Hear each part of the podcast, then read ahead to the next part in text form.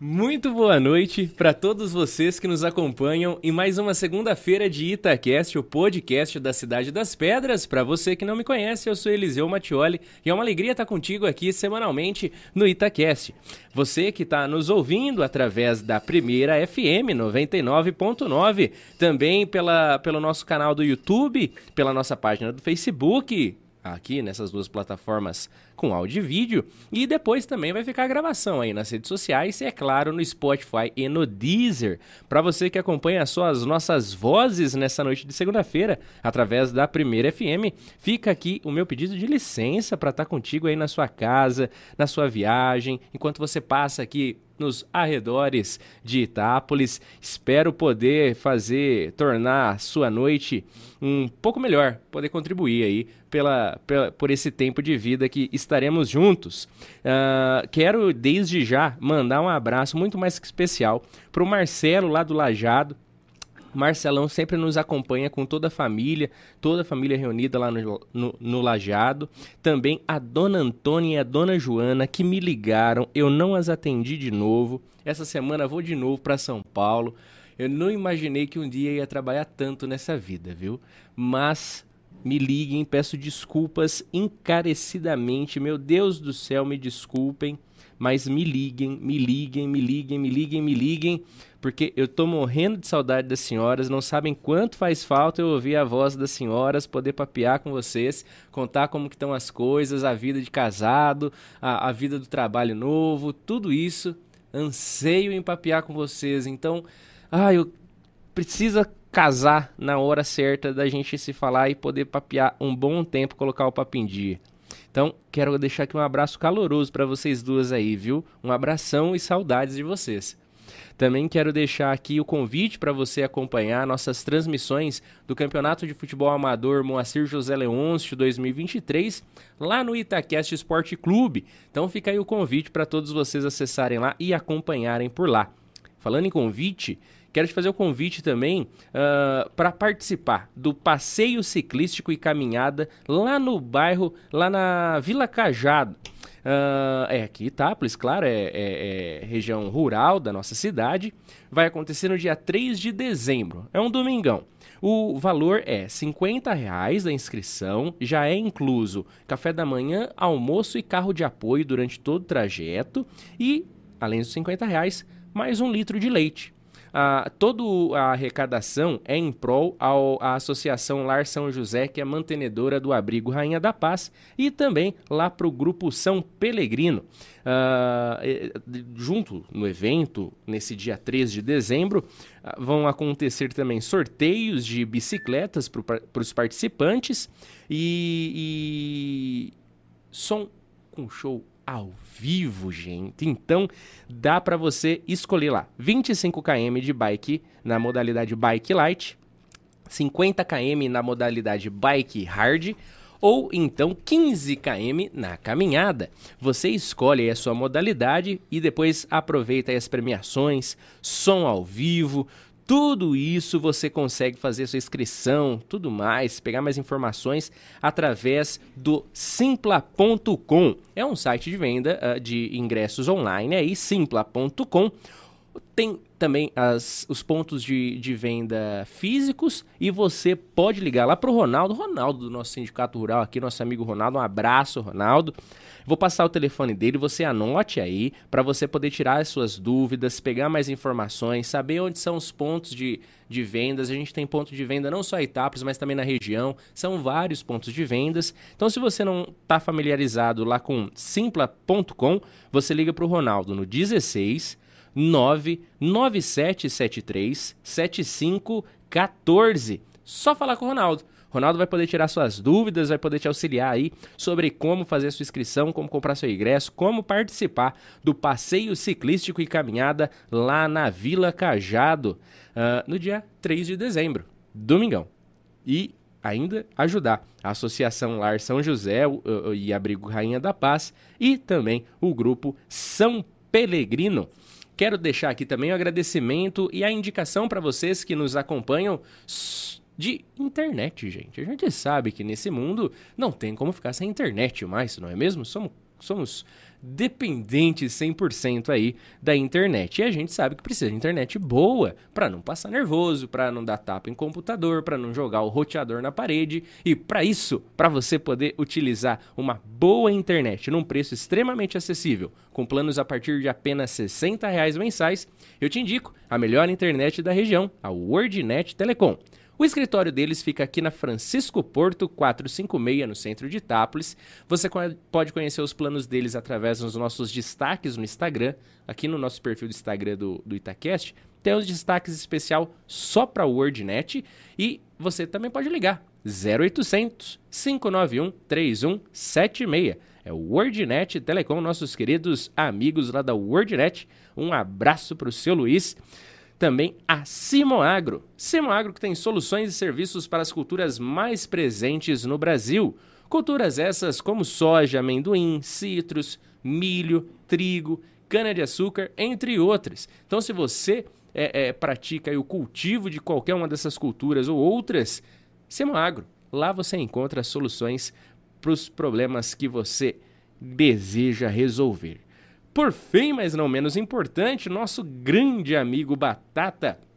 Batata de Tapinas, ele que é dono da Batata Celial, que faz a compra e venda de frutas e legumes para toda a macro-região de Itápolis. Você já sabe, a gente sempre fala aqui, de Bauru para cá, com batata celial você pode contar para fazer o abastecimento aí do seu mercado, hortifruti, da, do seu varejão, enfim, é batata celial. Você pode conhecer o barracão ali na Avenida João Neri 313, em Tapinas, ou então mandar um WhatsApp ou ligar no 16 99792 9957 e falar com o nosso grande amigo Guilherme Batata. Inclusive, esse passado sábado teve bingo lá em Tapinas, teve, ou melhor, show de prêmios Teve show de prêmios lá em Tapinas, uma ação entre amigos lá do movimento Semear em prol ao Natal Solidário que a gente tem aí anualmente com alegria, com a graça de Deus. Então, fica aí os parabéns para todos os membros do movimento Semear, os parabéns aí para todos os envolvidos. A gente teve por lá, passamos por lá, não deu para comprar cartela, não deu para ficar por lá. Tô, tô muito tempo longe da esposa e casado de novo assim, a gente já não pode começar a deixar a desejar assim em casa logo cedo, né? Vamos esperar passar uns anos, pelo menos. Então, não consegui ficar até o final por lá, mas já sei que foi sucesso e é tudo graças a vocês aí do Movimento Semear e com uma finalidade extremamente nobre. Então, contem sempre conosco aí e tamo junto, pessoal. Um abração, viu, Batata? Bem, sem mais delongas, ah, verdade. Acessem grupitacast.com.br, viu, gente? Vocês aí que estão conosco aqui, tá o link aqui na descrição. Acesse nosso site lá. Grupo Itacast é muito mais que um podcast. Acesse grupitacast.com.br e não se esqueça de se inscrever no nosso canal. Muito importante que você se inscreva. Se você não se inscrever, você não consegue comentar, você não, quer, não consegue interagir com a gente. Então, se você está acompanhando a gente pela Primeira FM, pelo Facebook, pelo Spotify ou pelo Deezer, depois que você sair dessas plataformas ou do rádio, vai lá no YouTube e se inscreve no nosso canal. Faz toda a diferença para nós. Então se inscreva por lá conosco. Fechou? Hoje o Itacast entrevista mais uma semana uma figura icônica, uma figura agora, toma liberdade de dizer, histórica da nossa cidade, com com, com, com episódios que estava aqui ouvindo fora do ar que eu nem imaginava e quero ouvir um pouquinho mais sobre essas histórias. Ele que é histórico muito pelo tempo de OAB na nossa cidade, já viu muitos advogados surgindo na profissão. Ele que é decano aqui da nossa cidade, com quase 50 anos de OAB. Ele que, que, que, que em janeiro, janeiro, olha só, falta pouquinho tempo para completar meio uh, século de profissão como advogado. Ele que é um dos fundadores do PSDB, Partido da Social Democracia Brasileira, aqui no nosso município, está conosco hoje. Já falamos muito dele, especialmente na entrevista com Zequinha Cavacho. Zequinha falou muito dele. Hoje o Itaquest entrevista um vizinho nosso, nosso vizinho aqui de cima, Laerte Dante Biazotti. Laerte Biazotti, doutor Laerte, seja bem-vindo ao Itacast. Alegria falar com o senhor, viu? Seja bem-vindo. Bom, eu agradeço a oportunidade do convite. cumprimento a todos os nossos amigos que estão tirando esse momento para nos ouvir. E estou aqui. Estou aqui dizendo para você que só vou fazer duas correções com relação a isso. Eu sou o fundador do MDB. MDB. Em 1968, o meu professor Franco Montoro pediu para que nós arrumássemos alguns nomes, porque no Brasil todo não tínhamos ninguém que pudesse enfrentar naquele momento o regime totalitário que estava dentro do país. Eu sou fundador do MDB, não aqui está, por não. Eu sou fundador do MDB a nível nacional. Olha só. Essa é a primeira correção que eu faço. E também sou fundador do PSTB. Hoje eu sou o terceiro ou quarto membro no Diretório Nacional. Eu assinei a ata de fundação do PSTB. Gente, o senhor é fundador, então, a nível nacional de dois partidos. Dois partidos. Em 1983, nós tivemos uma cisênia dentro do MDB. Naquela época, nós tínhamos um, um, um entendimento de que o melhor candidato a vice-governador era o senador Mário Covas. E nós fomos para a disputa nas prévias, perdemos as eleições para Orestes Quercia, que foi o vice do Franco Montoro e então nós decidimos naquele momento sairmos do MDB e iniciarmos uma batalha e um trabalho. Ficamos aí quatro anos praticamente lutando para construir e enfim fundamos o PSDB, eu, o Trigo, o Grama, o Zé Richa.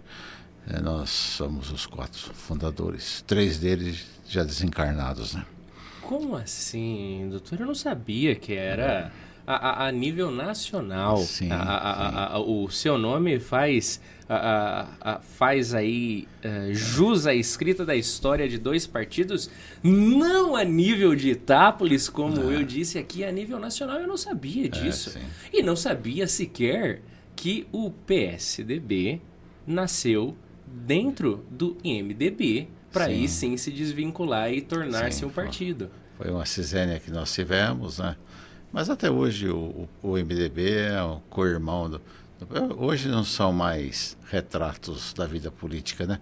Nenhum dos dois partidos. Mas sim é uma história bem contada, né? O PSDB perdeu o cavalo arriado no momento em que o senador Mário Covas faleceu, né? Eu acho que naquele momento, se nós tivéssemos o governador em 2000, 1999, 98. Ele foi candidato a presidente da República e ele foi a quarta via, né? Quarta via e tal. Naquele tempo ele, ele enfrentou. Então, se ele tivesse boa saúde, certamente a história política do Brasil seria totalmente diferente. Né? Mas são os desígnios de Deus, né? Então, essa é a roda gigante e por ela nós temos que passá-la, né? Poxa vida, gente. Ô, ô, Dr. Laerte, a gente já entrevistou aqui duas pessoas, dois senhores que fizeram, integraram aí o MDB. Foi o Major Zitelli, ele teve com a gente sendo entrevistado, e semana passada a Cássio Batista da Silveira, dois ambos ex-prefeitos de Itápolis. Uh, uh, o Major já faz mais tempo, já faz quase um ano aí que a gente entrevistou ele, ele comentou brevemente sobre a história dele na saída dele como, prefeito, como candidato a prefeito pelo MDB, que foi uma saída mais conturbada e tudo mais. E o Acácio em si já contou uma história que ele era muito bem envolvido com os, com os, os grandes nomes do MDB da época, tendo em vista, inclusive, que o presidente da República veio a Itápolis durante o mandato dele para a inauguração da, da, da escola agrícola. E o MDB é um dos partidos mais fortes que a gente pode ver aí na história do Brasil. Um partido que tem uma representatividade muito grande, um partido que tem nomes históricos para a nossa nação, um partido que é sinônimo de luta e resistência em, em, em, um momento tão obscuro da história do país, podemos dizer assim. Um, um, é um partido que, que sofreu perseguição e que resistiu. E é isso mesmo? O senhor que estava lá, no olho do furacão, digamos assim, essa visão que eu passei do que é MDB, é isso? Bom, eu sempre falo o seguinte: se você não quiser enfrentar dificuldades, fica debaixo da tua cama. Certo? Se você quiser ser omisso, se você quiser ser covarde, se você não quiser participar das ações da, e das atividades da sua comunidade, da sua cidade, é melhor você desencarnar. Se você veio para a encarnação, eu tô, falo isso porque dá por causa da minha fé religiosa. Se você veio para a encarnação, se você veio, você veio com um compromisso e esse compromisso tem que ser re, realizado, resgatado. Então eu falo sempre isso aí, né? que é necessário que você participe da, da, sua, da atividade da sua cidade, participe ativamente da, das ações, tanto sociais como é, políticas e econômicas do teu município, se você preferir ficar ausente de tudo isso, é melhor que você não exista, né? Então, naquela época, em 1968, né, que nós iniciamos a construção do MDB, não tínhamos companheiro, né? ninguém tinha coragem de sair para a rua, tanto que aqui, nós, para construirmos o, o, o MDB aqui, eu falo para você que o MDB foi uma construção do Zé Cirino, e do Dionísio Colete. Olha só. Nenhum outro, nenhuma outra pessoa é, teve condições. Depois a gente foi construindo, foi construindo vagarosamente e tal, até que em 1976 nós fomos até Pirassununga conversar com o Major para ele ser candidato a prefeito pelo MDB. O Major veio de paraquedas no MDB, essa é a realidade, né? Ele chegou, mas realmente ele fez uma boa administração, aquela época era difícil. Somente 36 prefeitos no estado de São Paulo for, tiveram a coragem de ser candidato pelo, pelo MDB. Certo? Nós tínhamos 600, 500 e poucos municípios, né? Nossa. E somente e desses 36 foram os que melhor ressaíram. Nós sabe, o Trigo em Ribeirão Preto, o Laerte Tararo Menes em Matão, o Major aqui. Então essas pessoas sobressaíram bastante. Mas naquela época a gente estava mais vibrando com a política nacional, discutindo tudo isso, participando de movimentos sociais, fazendo discurso ali acolá. A, o, o, exército sempre nos, nos, nos, dizendo que nós éramos subversivos, quando na verdade a gente buscava é, a liberdade que hoje está muito ameaçada. Né? E eu falo sempre o seguinte, que naquela hora era difícil encontrar companheiros. Mas no fim a gente construiu, fez. E aí hoje é fácil, né? Construir um partido político. Mas é assim, a vida é assim, a gente vai tocando. Poxa vida, e no meio de tanta perseguição, tanto por essa ala do exército em si, como é que vocês foram me achar o major da aeronáutica, um homem fardado, para ser candidato? Não faz muita lógica se a gente for colocar na ponta do lápis, colocar assim essas é, estatísticas. Certas coisas contribuíram para isso, né? Era tudo uma molecada, né?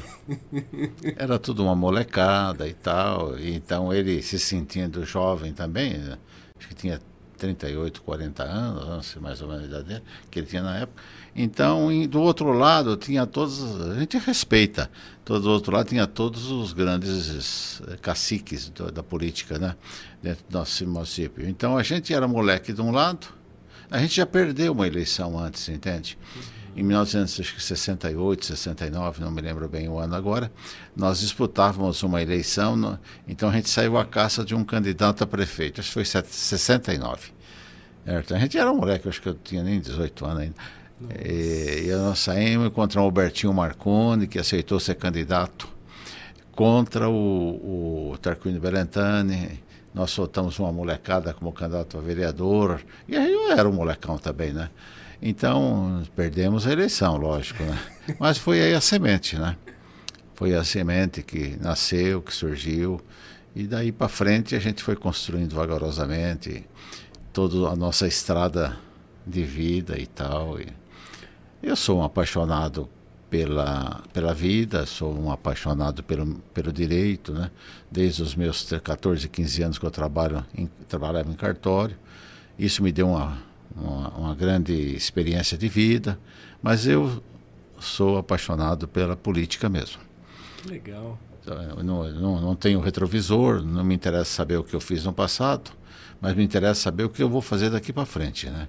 O que, que nós vamos construir daqui para frente em termos de melhoras para o nosso país, para o nosso estado e principalmente para a nossa cidade.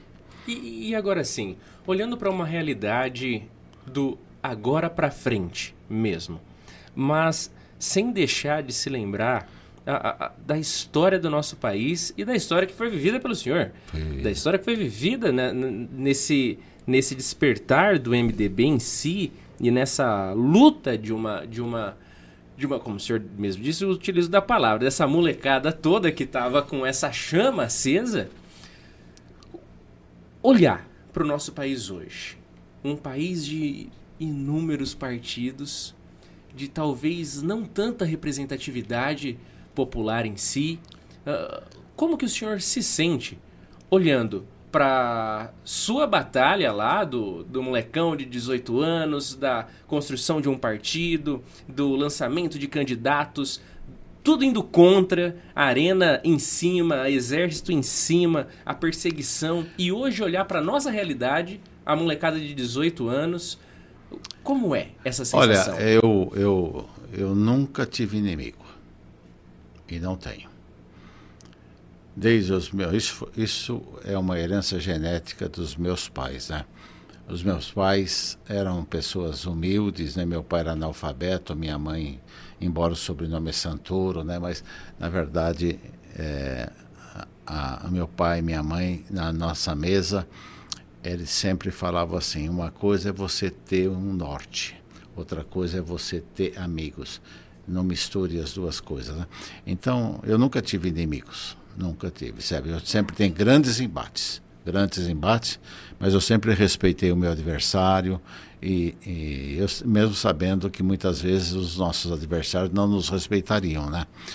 Mas assim foi, a gente foi construindo, a gente foi construindo uma solidez e eu falo para você que todos os grandes eventos da nação eu vivi até hoje eu, eu falo para você que o, o, o, marco foi a Constituinte em 88, né?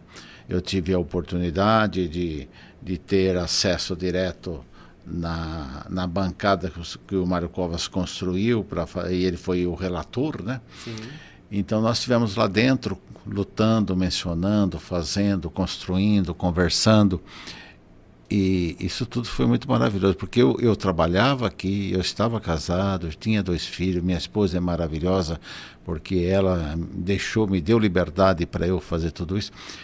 Mas a gente irá, vamos, aquele sonho da liberdade democrática, aquele sonho do, do ir e vir, aquele sonho, todo aquele sonho e tal, ninguém tem nada que interferir na minha vida, ninguém tem nada que tal e a gente foi assim construindo um boneco da Constituição, né?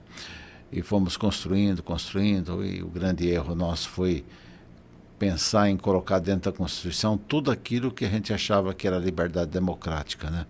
Então nós fomos construindo tudo isso, construindo. E, e, e o que, que aconteceu? Aconteceu que hoje está aí uma Constituição que todo mundo interpreta a Constituição aos seus olhos, né? Todo mundo acha que não, a Constituição é isso, a Constituição é aquilo, ninguém. Certo? Então nós estamos vendo um Supremo totalmente alocado aí, né? É, ideologicamente, é totalmente ideológico, né? Então aquele sonho nosso, se você me perguntar hoje eh, se nós teríamos condições de fazer um novo poder constituinte, eu estaria lá dentro, com certeza, mas, mas eu digo para você que com máximo uns 30 artigos da Constituição. Certo? Tudo nós lutamos aquele ano, aquela época, tudo nós lutamos. Nós chegamos ao final uh, do embate constitucional entre, entre o Constituinte, aquilo lá era bonito, porque nós tínhamos os maiores oradores é, do Brasil inteiro dentro da Constituinte. Entende? Então não tem essas pessoas que estão falando hoje que a sua mãe vai para lá, seu pai vai para cá, não. Lá não. Lá nós tínhamos, sabe, nós tínhamos Pedro Simão, Paulo Brossard, sabe, são lideranças maravilhosas, nós temos Zé Richa, nós tínhamos Mag, o Magalhães, é, como que é o nome dele mesmo? Carlos, não sei o que, Magalhães, lá do, é, a potência da voz dele, assim. Então, tudo isso nos deu essa certeza de podermos é, contribuir para construir alguma coisa por esse país, né? E estamos aí, né? Eu acho que o importante é, é dizer para você o seguinte: nós tínhamos que passar por, que, por onde nós estamos passando, certo? Todos esses líderes políticos do Poder Executivo Federal, todos eles que estão hoje no poder, nenhum assinou a Constituição. Nossa. Nenhum, nem o presidente da República. Ele era constituinte, se levantou, se recusou a assinar a Constituição. Então, nenhum deles assinaram. E hoje falam da Constituição, falam de democracia, falam disso, falam daquilo, mas não foram democratas no dia que tinha que ser democratas, que era aceitar a perda. Hoje, o que, que acontece com esses 36 partidos políticos que nós temos? Vai para o debate no Congresso Nacional. Uhum. Aí perde um embate. No outro dia já está no Supremo pedindo, pedindo para o Supremo vetar, anular, e o Supremo acata. Então não existe mais democracia. Eu quero dizer para você que hoje nós estamos num regime totalitário e a gente tem que enfrentar isso mais uma vez para ver se a gente volta a construir, agora com mais experiência, uma democracia nesse país. E nessa, e nessa legislatura dos Supremos, o senhor acredita que essa totalidade de poder é do judiciário ou de um poder executivo que se negou a assinar a liberdade? Eu faço parte dos operadores do direito, né? Desde criança que eu estou dentro dessa área de atuação, né? E eu falo para você, pode os meus amigos mais íntimos, se você conversar com eles sobre essa essa posição, eles vão te falar o que eu sempre pensei do Poder Judiciário. Eh, eu não acredito no Poder Judiciário. Não, sabe, o, o, os juízes são seres humanos. Claro.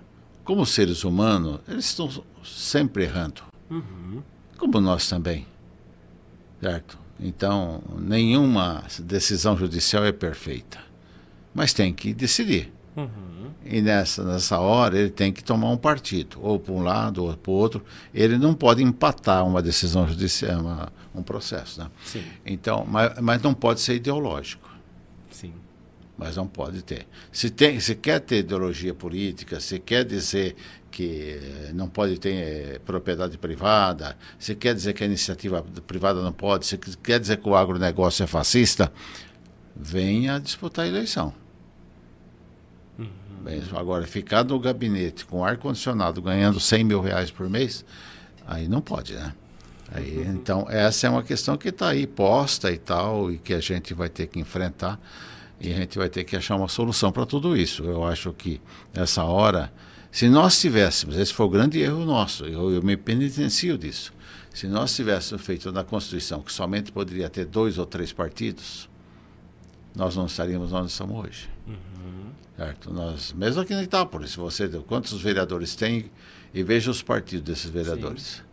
Entende? Então, ninguém sabe é, o que é o que é, é, é a políticas, né? É, é, eu acho que os, essa coisa que nós colocamos na Constituição, três poderes harmônicos, independentes e ninguém se intrometa na vida um do outro, tudo mentira. certo? Porque o Poder Judiciário hoje tomou poder. Sim. É, o Poder Judiciário hoje banda, certo? E se você confrontá-lo, você sofre as consequências.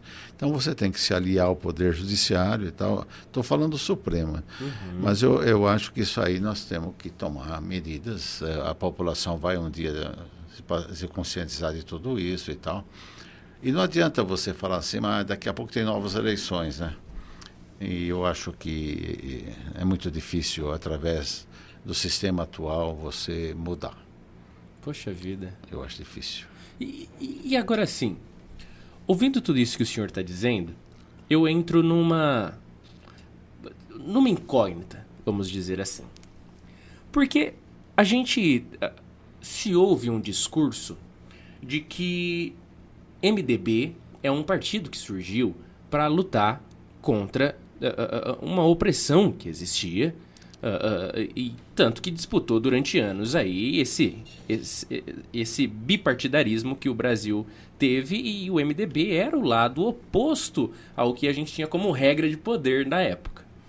Então, a gente tem uh, uma visão que, que creio eu que veio muito com, com uma ideia bolsonarista em si, mais militarizada, de que o MDB é aquela esquerda revolucionária, foi onde tudo surgiu do começo de uma esquerda revolucionária. Uh, uh, claro que depois tivemos aí a, a, a, o, o, espalhar de diversos outros partidos, diversas outras nomenclaturas, começando lá por PC do B, depois PT, os PCOs da vida, PSOL, enfim. Os partidos uh, é, declaradamente de esquerda radical, de esquerda extrema. E o MDB surge aí como uma, uma esquerda revolucionária na época da ditadura, lutando contra um poder uh, totalitário que havia na época. E dentro do MDB surgindo um, o, o, PSDB, uh, nós temos o PSDB aí como uma via, pelo menos na análise, vendo essa, essa briga entre P, é, PSDB e PT, um PSDB mais centro-direita, às vezes centro-esquerda, dependendo muito do, do, do, do, tema que era discutido, claro. Se posicionando de formas diferentes, mas era uma forte oposição ao PT na, da, da época, primeiros mandatos Lula. Agora sim, o senhor está com, com algumas falas aqui que me fazem me perder na linha de raciocínio, pensando que um, um homem que na juventude subiu no palanque, fez discursos provavelmente acalorados. Eu não estava lá para ver, mas eu imagino isso. A gente sabe que a política não é flores e, e não é apenas flores e apertos de mãos. A gente sabe que a política também é a, a, a, o pulso firme, o discurso firme, o discurso que, que é, é, é, é traz esse calor do humano para você ter, agariar mais pessoas que comunguem de uma mesma ideia. E o senhor tá me dizendo no discurso que me faz duvidar do MDBista, do, de, de um MDB que surgiu nessa luta contra, uh, uh, nessa dita Uh, uh, nessa, nessa, nesse dito perfil é. de esquerda, vamos dizer assim. A gente tem que sempre fazer uma reciclagem, né? não, não é possível você ser estático e estético, né? A gente tem que sempre fazer uma reciclagem. Eu falo para você que na época da ditadura, foi permitido dois partidos políticos, a Arena e o MDB. Uhum. Na época da ditadura, não tinha muita ideologia política, era 1964. E tudo aconteceu, tudo aconteceu por causa da renúncia do Jânio Quadros. Uhum. Certo? Ele tentou dar um golpe de Estado, mandou uma carta falando que estava renunciando e ele pensou que todo mundo ia pegá-lo no colo e levá-lo de volta à mesa presidencial. Aí ele esqueceu que tinha um, um, um, presidente da Câmara que chamava Auro de Moura Andrade. Aí aconteceu o que aconteceu. Depois de lá para cá, o João Goulart, que deram aquele semigolpe lá, todos os políticos de plantão deram aquele uhum. semigolpe lá, é, que colocaram o João Goulart o João Goulart, é, o pessoal queria transformar o Brasil num parlamentarismo. Eu sou parlamentarista, né? é, mas de cima para baixo não cabe. Entende? Então, tudo aquele. Ele tentou também dar o, um golpe dele lá e tal, com, com o Brizola. O, o João Goulart era, era, cunhado do Brizola. Uhum. Então, tudo isso aí tentou esse movimento todo, chegou essa ebulição toda e ficou essa balbúrdia no, nos países todos. E aí, o que aconteceu? Aconteceu que começou uma repercussão dentro da sociedade. Eu era criança ainda, mas eu me lembro bem, é, acho que, como que é? não sei o que, pátria, não sei o que, liberdade, não me lembro bem essas coisas todas aí. Então, todas aquelas famílias saíam para a rua. Nós somos um país extremamente conservador. Uhum. Nós somos um país que nós defendemos muito a família. E isso eu, eu sou, eu defendo a família com e dente, entende? Então nós somos é, um país conservador. Mas naquele momento é uma baderna aquilo lá tudo. Então que chegou? Chegou o exército, certo? Para colocar um pouco de ordem naquilo tudo lá, dizendo que tomou o poder e tal. Então foi esses quatro anos do governo Castelo Branco, que para mim depois, depois de Dom Pedro II foi o maior presidente que o Brasil teve. Olha só. Bom, eu vou explicar já por quê. Depois disso, foi, foi um pouco uma, uma época nebulosa, mas eu não sou contra nada do que aconteceu. Pô, se eu sou uma pessoa que vou para a rua brigar contra o exército, eu sei que eu posso morrer. Uhum. Se eu sou um guerrilheiro e vou lá falar que o exército não presta, eu sei que eu posso morrer, porque eu estou lá, posso matar também. Essa, essa frescura de falar que é, os guerrilheiros foram perseguidos pela ditadura, está na guerra, nego. Está na guerra. O mato ou morro, não tem outro caminho. Certo? Então, se você está enfrentando essa situação, você, certo? É, eu vi, eu convivi com Marighella, tudo. Então, é, é o que eu falo para você. Fique em casa se você não quiser apanhar. Fique em casa se você quiser morrer. Agora, se você sai para confrontar, o exército, as forças armadas tinham a ideologia dela, e um certo segmento social tinha a ideologia deles. Mas com o passar do tempo, com o passar do tempo, as coisas foram acalmando, a poeira foi assentando e chegou um momento que o, as Forças Armadas tinham que fazer alguma abertura. Uhum. Aí que surgiu a Arena e o MDB. Então foi permitido, o comando militar permitiu Certo? Então surgiu isso aí. Depois surgiu o AI-5, Costa e Silva e tal, essas uhum. coisas todas. Que essa é uma tristeza. Mas surgiu. E se eu falar, se eu falar uma coisa para você aqui hoje, e vocês vão me assustar, né? Mas a, o que aconteceu naquela época está acontecendo hoje. A Arena, a Arena, a Aliança Renovadora Nacional, é o PT de hoje. Olha só. Enquanto que o MDB é a direita de hoje. O MDB daquela época. Que o MDB daquela época tinha um comando sério que era o Ulisses Guimarães. Uhum. Mas o doutor Ulisses, ele sempre tinha como conselheiros Paulo Brosart, Pedro Simon, sabe, muita gente assim. E é, o Zé Richa.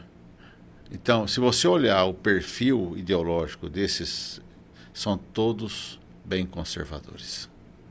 O, PM, o MDB é, foi, iniciou uma batalha com grandes lideranças conservadoras. Conservadora. Enquanto que a Arena, a Arena ela tinha um perfil mais ditatorial. Aí, quando nós chegamos no MDB, eu sou fundador porque eu precisava de nota lá na escola e o Franco Montoro falou: você vai lá. Mas quando nós chegamos no MDB, a gente trouxe um frescor, né? Um frescor para dentro do partido e tal. E a gente foi construindo tudo isso. Nós ficamos aí vários tempos. Aí que chegou 70 e pouco, aí começou a eleição, aí fervia aqui nessa cidade e tal. E a nossa cidade, nós falávamos naquele tempo que nós falamos hoje a cidade não cresce, a cidade é dividida, a cidade é. Todo aquele discurso de 70 é usado hoje. E todo aquele discurso de 70, os políticos falam hoje. Que eu sei fazer, porque eu vou reformar, porque eu vou construir. Gente, eu não preciso sair de casa para ouvir. É tudo igual, tudo igual, não tem. Então a gente foi vendo tudo isso, a cidade desenvolvendo, e a gente foi aprendendo aprendendo tudo isso. E quando a gente, em, em 76, foi buscar o Major para ser prefeito, como o Laertarelo Mendes, como o Grama em Campinas, como o Trigo em, em Sertãozinho, a gente pensava numa coisa que, que eu defendo até hoje. Dentro da área urbana, a gente precisa ser o mais igual de todos. Dentro da área urbana, você tem um compromisso com a sociedade e com a pessoa dentro da área urbana. Então você tem que ter uma visão voltada extremamente para as pessoas. Certo? Então, certo. as prioridades de políticas públicas, eu pensava que tem gente, tem bastante gente que pensava como, né? ou eu pensava como eles, né? Então, nós temos que construir um, um, um poder público bem enxuto e voltado para três coisas só. Três coisas, certo? Saneamento básico, educação e segurança. Eu sempre pensei isso. Naquele tempo a gente estava montando isso aí tudo e tal, estava construindo tudo isso aí. E a gente foi para a Constituinte com essas ideias todas e tal. Agora, o restante é da iniciativa privada.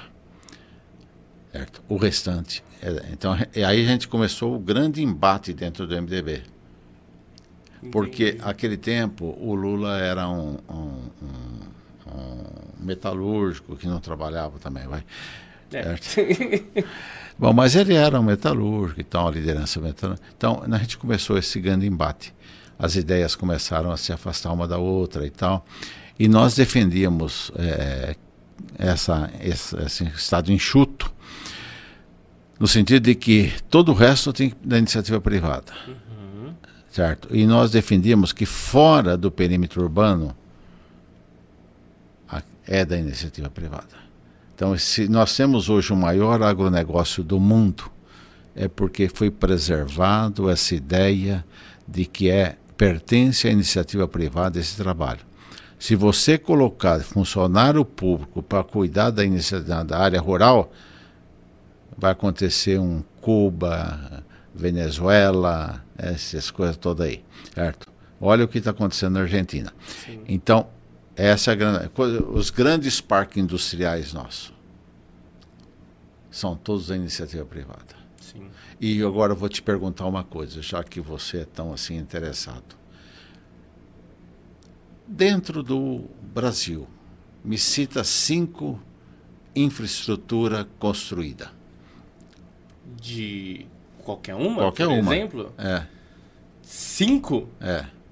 Eu citaria todas em Brasília, do Brasil inteiro, por não, exemplo. Aquilo lá não, aquilo lá é. Aquilo lá é. Peguei um montado demais. Vamos lá então. Itaipu. Itaipu Binacional? É, quem construiu?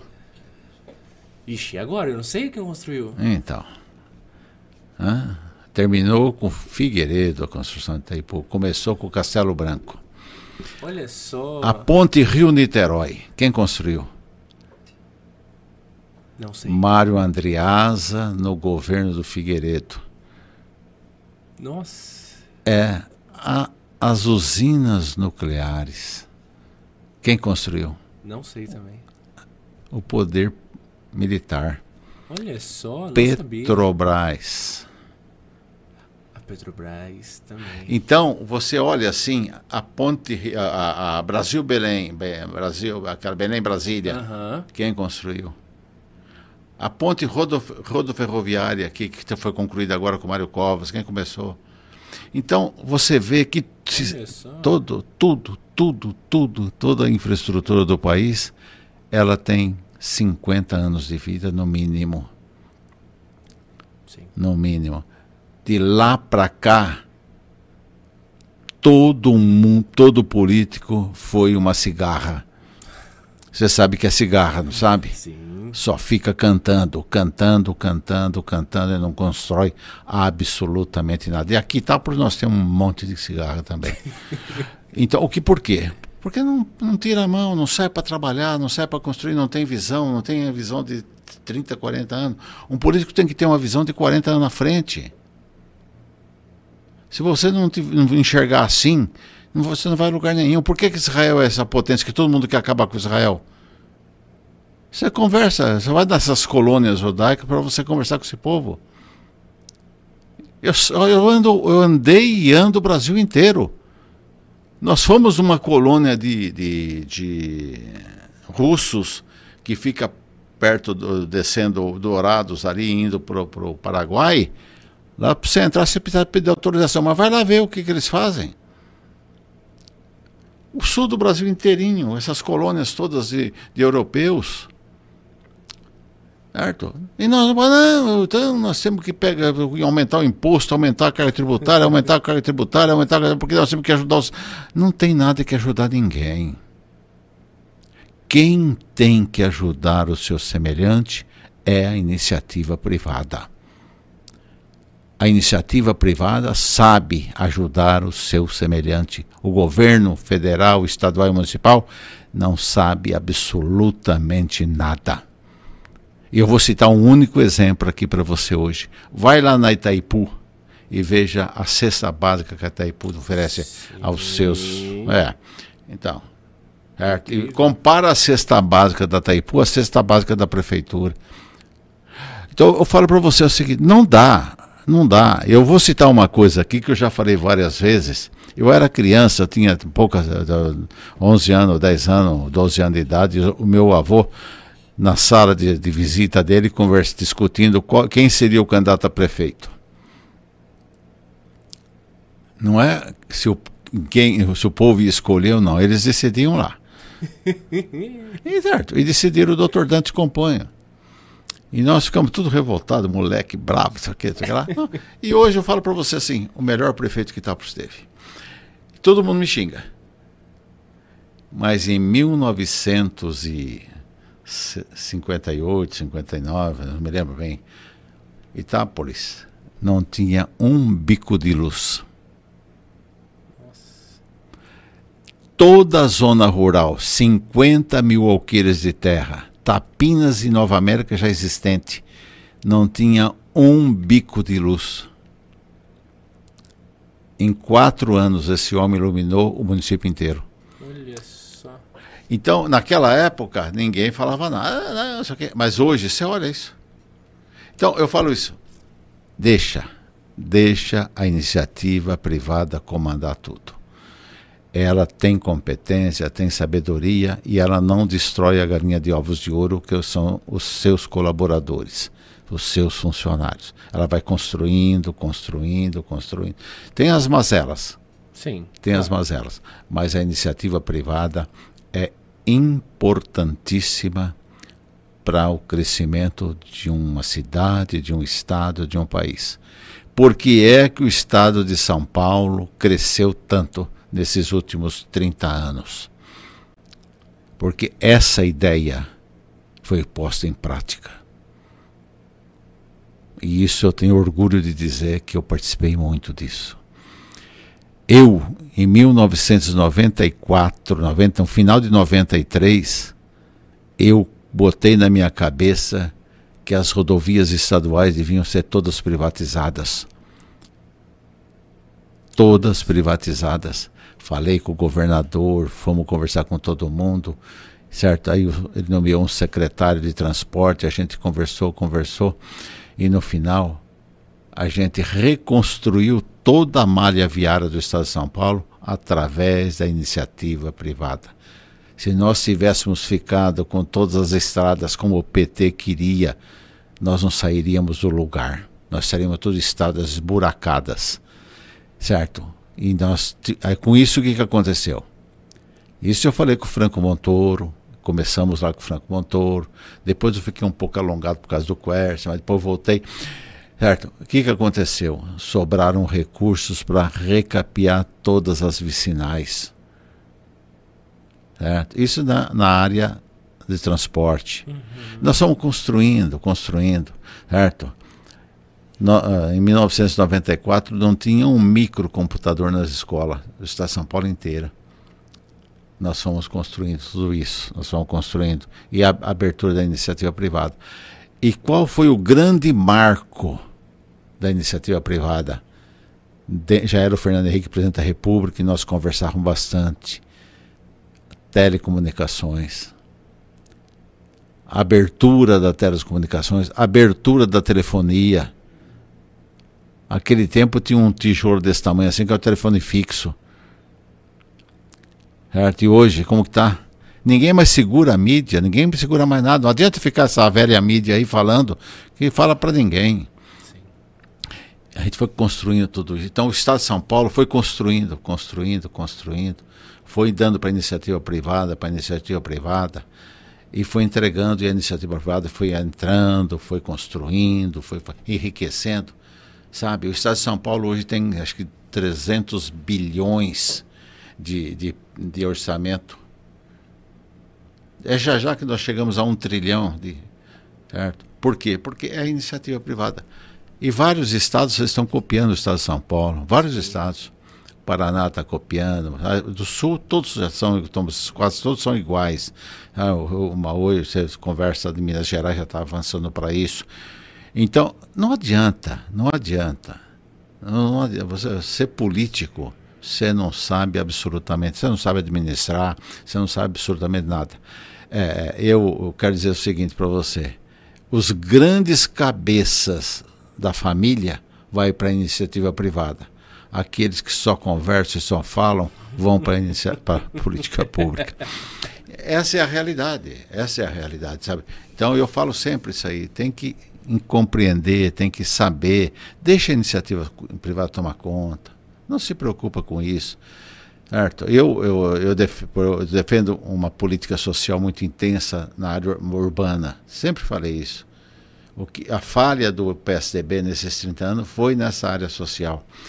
Sabe? Falha nessa área social. Sabe? O, o PSDB deveria ter tomado mais, com mais pulso a questão educacional. Certo? E também teria que ter focado para si toda a questão da saúde. Nós temos condições hoje de dar uma saúde de primeiro mundo para todos os paulistas. Nós temos dinheiro para isso tudo. Então, essas coisas todas que eu acho que está faltando é, um pouco mais de claridade às nossas lideranças políticas. Depois, quando aparece o microfone na frente, todo mundo gosta de falar, né? Como eu estou falando aqui agora, né? Então, tudo isso é importante você vai avaliar. Mas eu digo para você o seguinte, ó. Eu vou te dizer o seguinte. Se não tiver planejamento, você não sai do lugar. Se você não fizer um planejamento, tanto na tua vida familiar, planejamento para ter filhos, para saber, para crescer degrau a degrau. Se você não tiver o planejamento da sua vida profissional, hoje todo mundo fala, o decano, 50 anos, uhum. toda essa história, mas ninguém sabe lá de trás, né? Então hoje, é, não, você tem o sexto andar inteiro para você, você tem sei, 30, 40 mil livros à sua disposição e tal. Mas é todo um planejamento. Então você vai construindo devagarinho, tudo isso aí, tudo. É a mesma coisa a, na vida pública. Eu falo para você o seguinte: numa cidade como a nossa, eu nasci, Itapos tinha 65 mil habitantes. Eu estou com 74, Itapos tem 40 mil habitantes. Sim. Alguma coisa está errada. Muito errada. Eu olho para o município e outro dia o prefeito me falou que tem 180 milhões de orçamento. Aí eu vou olhar para Matão, tem 500 milhões de orçamento. Eu, matemática, 600, 700 milhões que ele está falando. Certo? Aí você vai. Então, o que, que acontece? Você sabe que o orçamento é, é, ele é planejado de uma forma a atender toda a sociedade. Nós temos que ter, no mínimo, 12 mil reais, mil reais por mês para cada pessoa. 12 mil reais. Então, se nós temos 40 mil, nós teríamos 480 milhões de orçamento. E não temos. Temos nem metade. O que está errado aí? Por que mil reais? Porque é o mínimo que uma pessoa sobrevive. Então, então por que, o que está acontecendo? Você vai lá em Matão e tal. Eu outro dia precisei de, de uma ajuda médica e tal. O Matão me recebeu. Matão me atendeu, é um problema cardiológico. Na hora que eu fui pagar a conta, você não deve nada. Por quê? Porque levei para Matão durante mais de 12, 13 anos, quando o PSB estava no poder, em igualdade de condições a todas as cidades do nosso, da nossa região. Eu era coordenador político do governador Mário Covas. E eu falo aqui, Vou falar aqui para você: enquanto esta cidade não acabar com esse ódio, com essa mágoa, com essa revolta toda, nós não vamos construir nada. Enquanto esses líderes políticas não souberem que a eleição termina um dia após a votação e deixarem o, o, o prefeito administrar e participarem da administração, mesmo sendo oposição, você tem o espaço para que os seus eleitores sejam atendidos numa administração que é oposição. Aí você vai me perguntar como? O orçamento ele é impositivo. Uhum. Já te falaram isso. Uhum. Certo? Então, quem vota o orçamento são os vereadores. Sim. Na hora da construção do orçamento, você coloque como oposição, dentro do orçamento, os pleitos dos seus eleitores. E depois você vai fiscalizar se foi realizado ou não. Naquele momento em que você colocar dentro do orçamento os pleitos daquelas pessoas que te elegeram, você está sendo um bom, um bom político. E a partir daí você vai fiscalizar. Agora, fazer requerimento, fazer isso, fazer aquilo, não leva a nada. Absolutamente a nada. Certo? Não, não vou votar essa lei porque vai beneficiar o prefeito, o ano que vem tem eleição. E a cidade? Fica onde a cidade?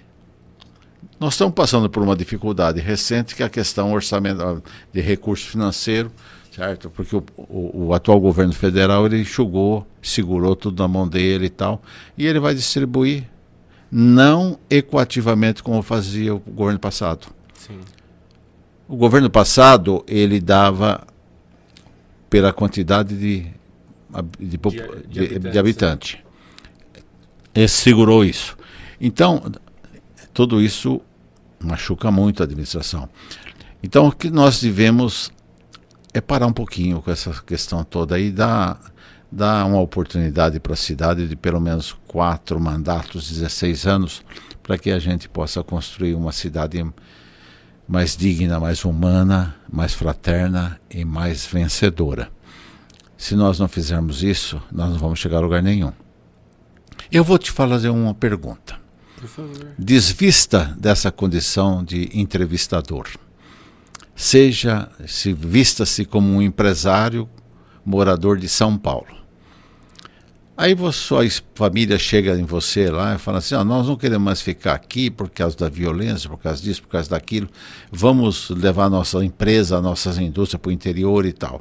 Aí você é tocado por isso. Aí você vem para o interior e chega em Itápolis. Aí você vem, você vem com a esposa, você vem com os filhos, toca alegria e tal, vem em rodovias boas, né, duplicada e tal. Chega aqui, já vê a entrada da cidade. Sim. Ah, mas não, isso aí é porque não sei o que, entra. Aí você para e pergunta, onde tem um bom hotel para nós ficarmos uns 5, 6 dias aí? Aonde tem um bom restaurante que eu possa ir? Certo? Aí chega, se acomoda em qualquer lugar e tal, e chega de noite e a esposa fala assim: vamos ao teatro. Aí no outro dia, às 8 horas da manhã, você está fazendo a tua mala para ir embora. Não é? Exatamente. Então, isso tem que ser corrigido. Sim. Tem que ser corrigido. Não é o poder público que vai corrigir, é a iniciativa privada. Mas o poder público não tem que meter o bico. Certo? E é o que está acontecendo. Quando eu falei para o prefeito outro dia, prefeito, tem certas ações de políticas públicas que têm que ser feitas pelo Poder Executivo. E todas as outras não se envolvam. Essa Sim. é a realidade. Você quer uma, uma, uma, uma, ação de política pública que não era necessário gastar dinheiro? Uhum. Aquela ponte lá do Atílio Malosso. Sim. Se você chegasse lá para a família Malosso, lá para os. e falasse: ó, essa ponte beneficia vocês todos os dias. Nós não podemos fazer uma parceria com isso aí. Eles não falariam não. Então, certas coisas. Então, tem que, tem que abrir. Abrir, permitir, certo? É, nós temos mais ou menos em torno, eu, mais ou menos um cálculo que eu faço, que nós temos mais ou menos umas 3.500 pessoas. Nós estamos muito idosos aqui, inclusive eu, né? Nós temos bastante idosos no município.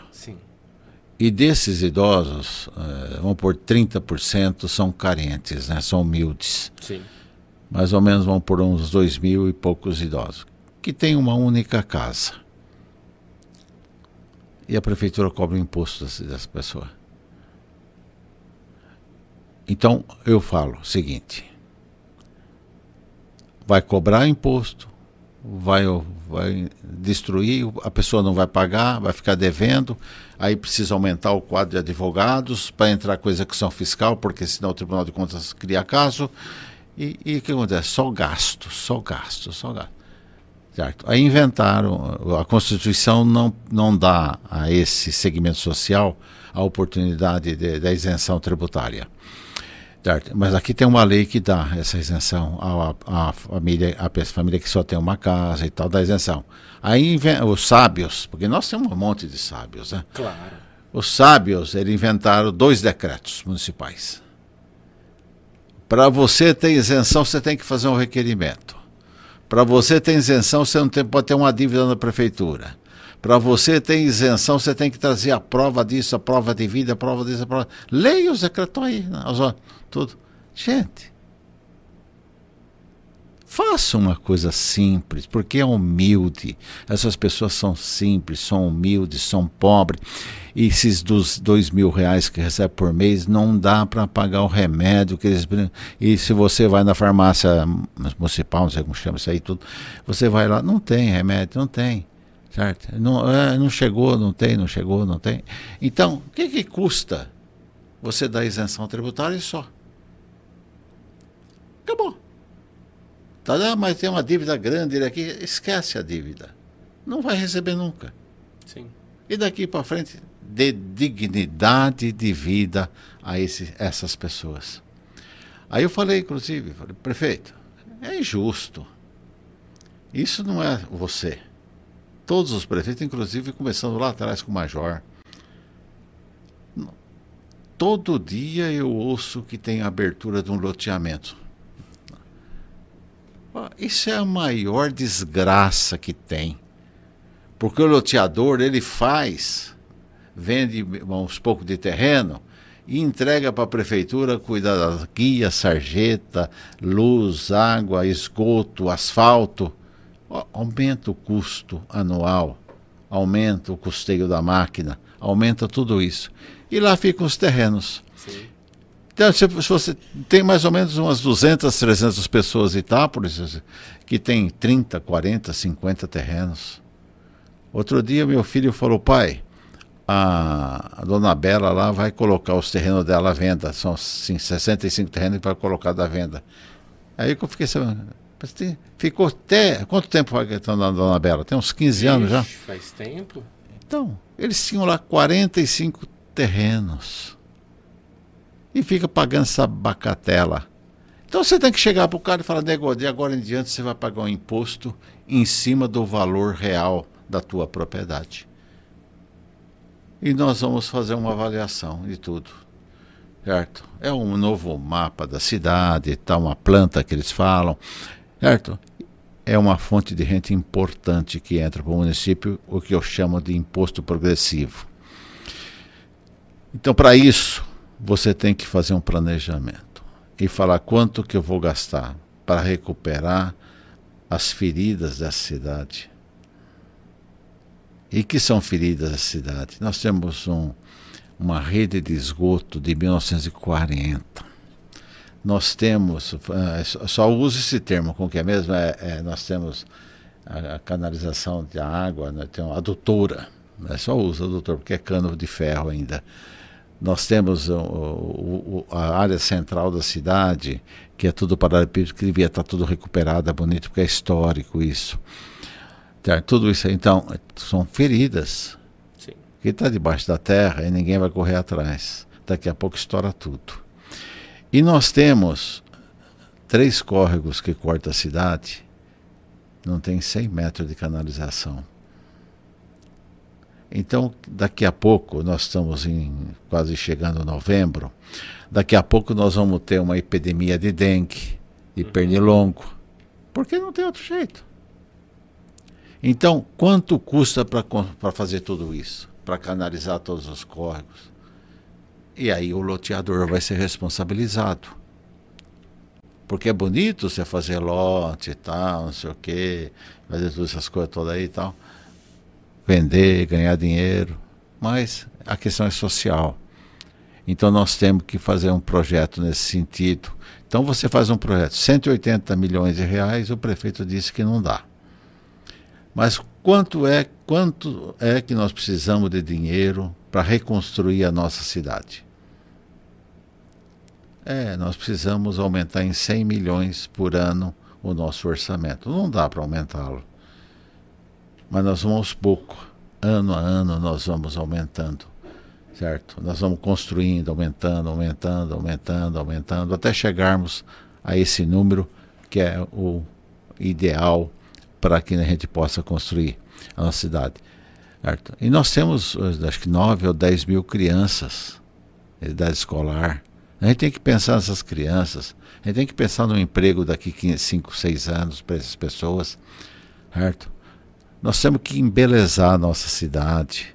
Nós não podemos ter essa desigualdade dentro do quadro social de Itápolis, um, uma região da cidade bonita e outra região da cidade toda Sabe? Essas coisas todas têm que ser muito bem pensadas.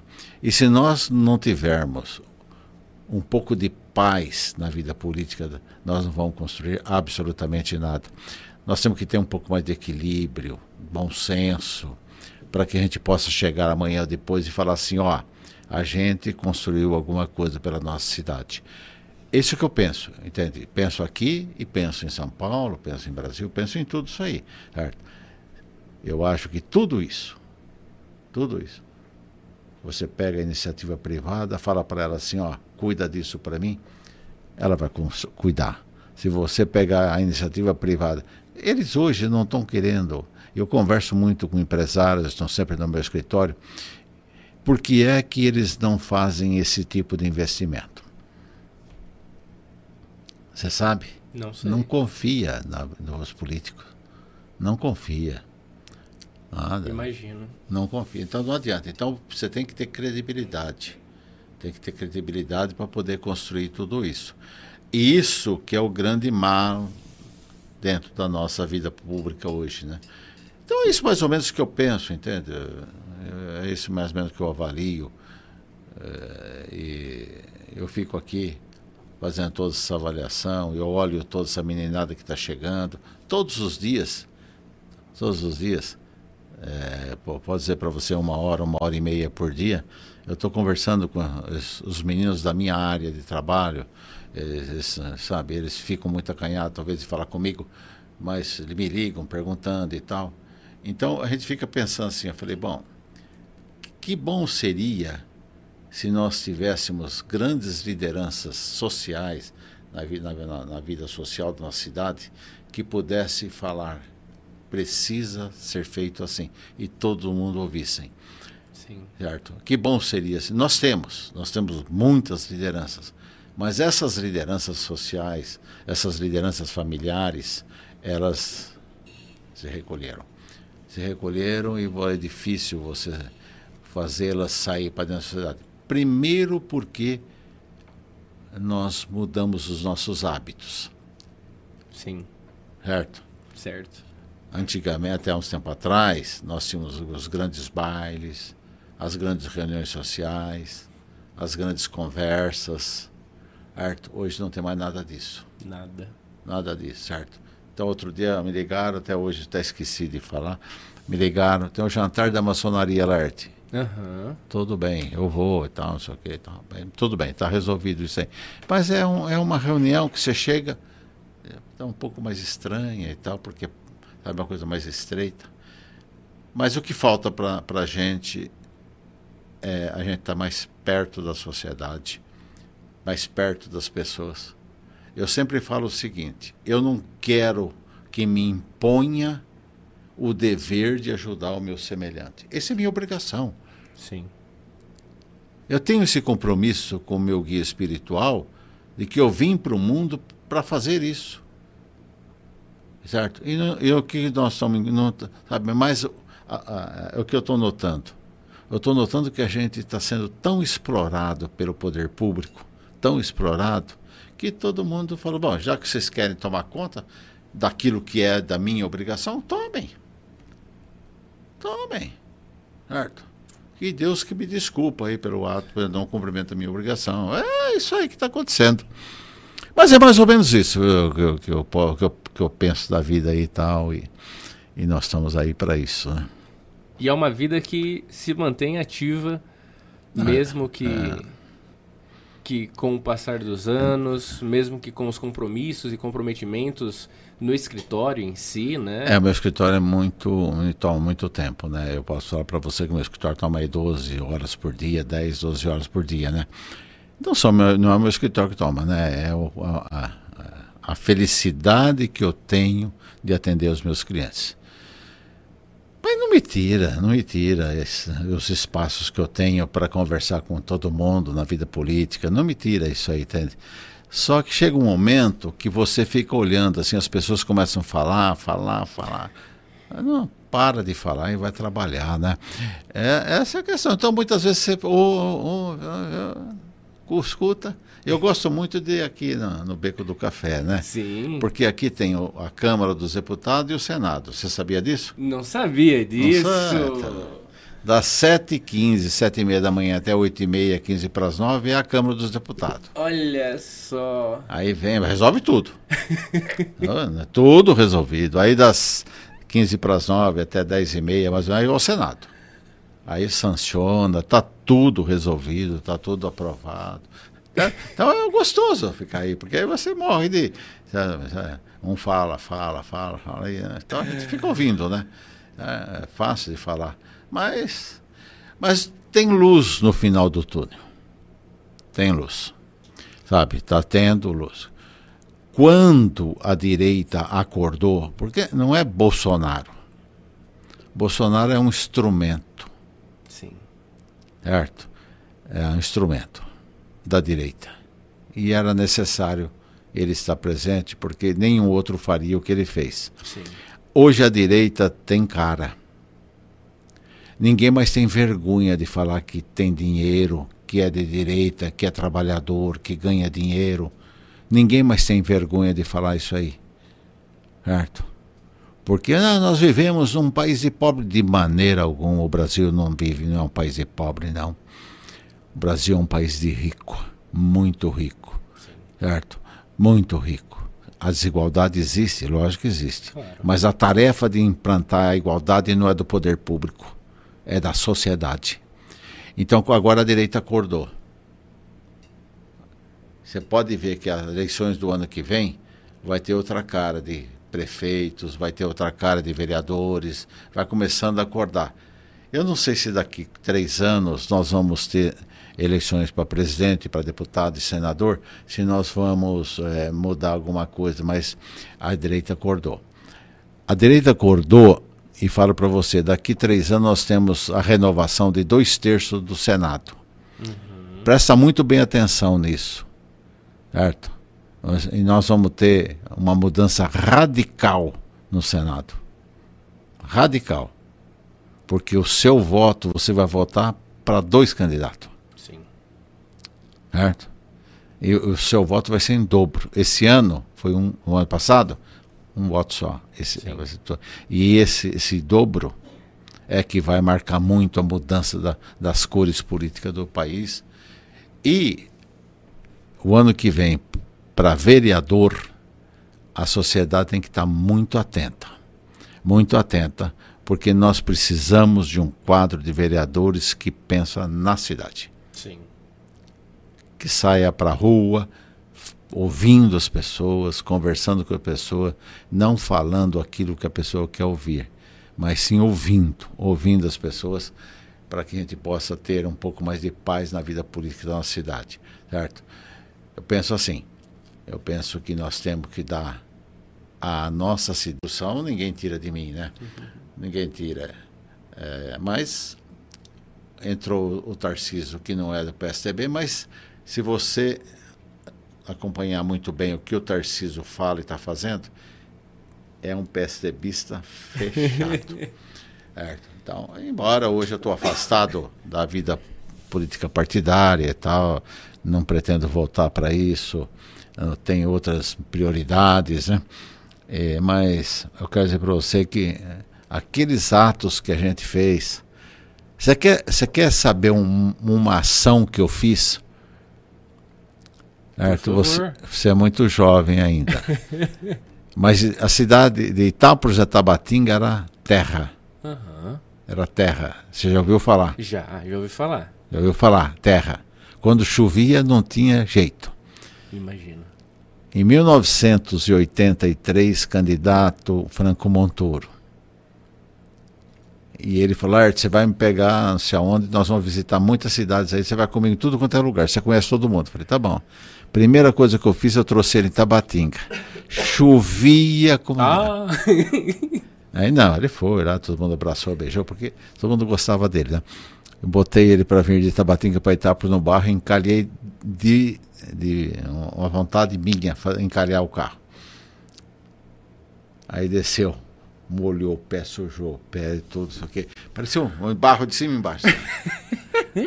Aí ele veio na minha casa, tomou banho, trocou e tal, a gente arrumou roupa para ele e tal. Ele olhou para mim e falou: Você fez de propósito isso, mas a primeira coisa que eu vou fazer se eu ganhar a eleição, vou asfaltar Itapos Tabatinga. Olha E foi a primeira coisa que ele fez. Foi a primeira coisa. Ele me chamou lá e falou assim: Ó, tal diretor aqui, da, o engenheiro aqui do DR, você acerta com ele asfalta. E qual foi o meu erro naquele tempo?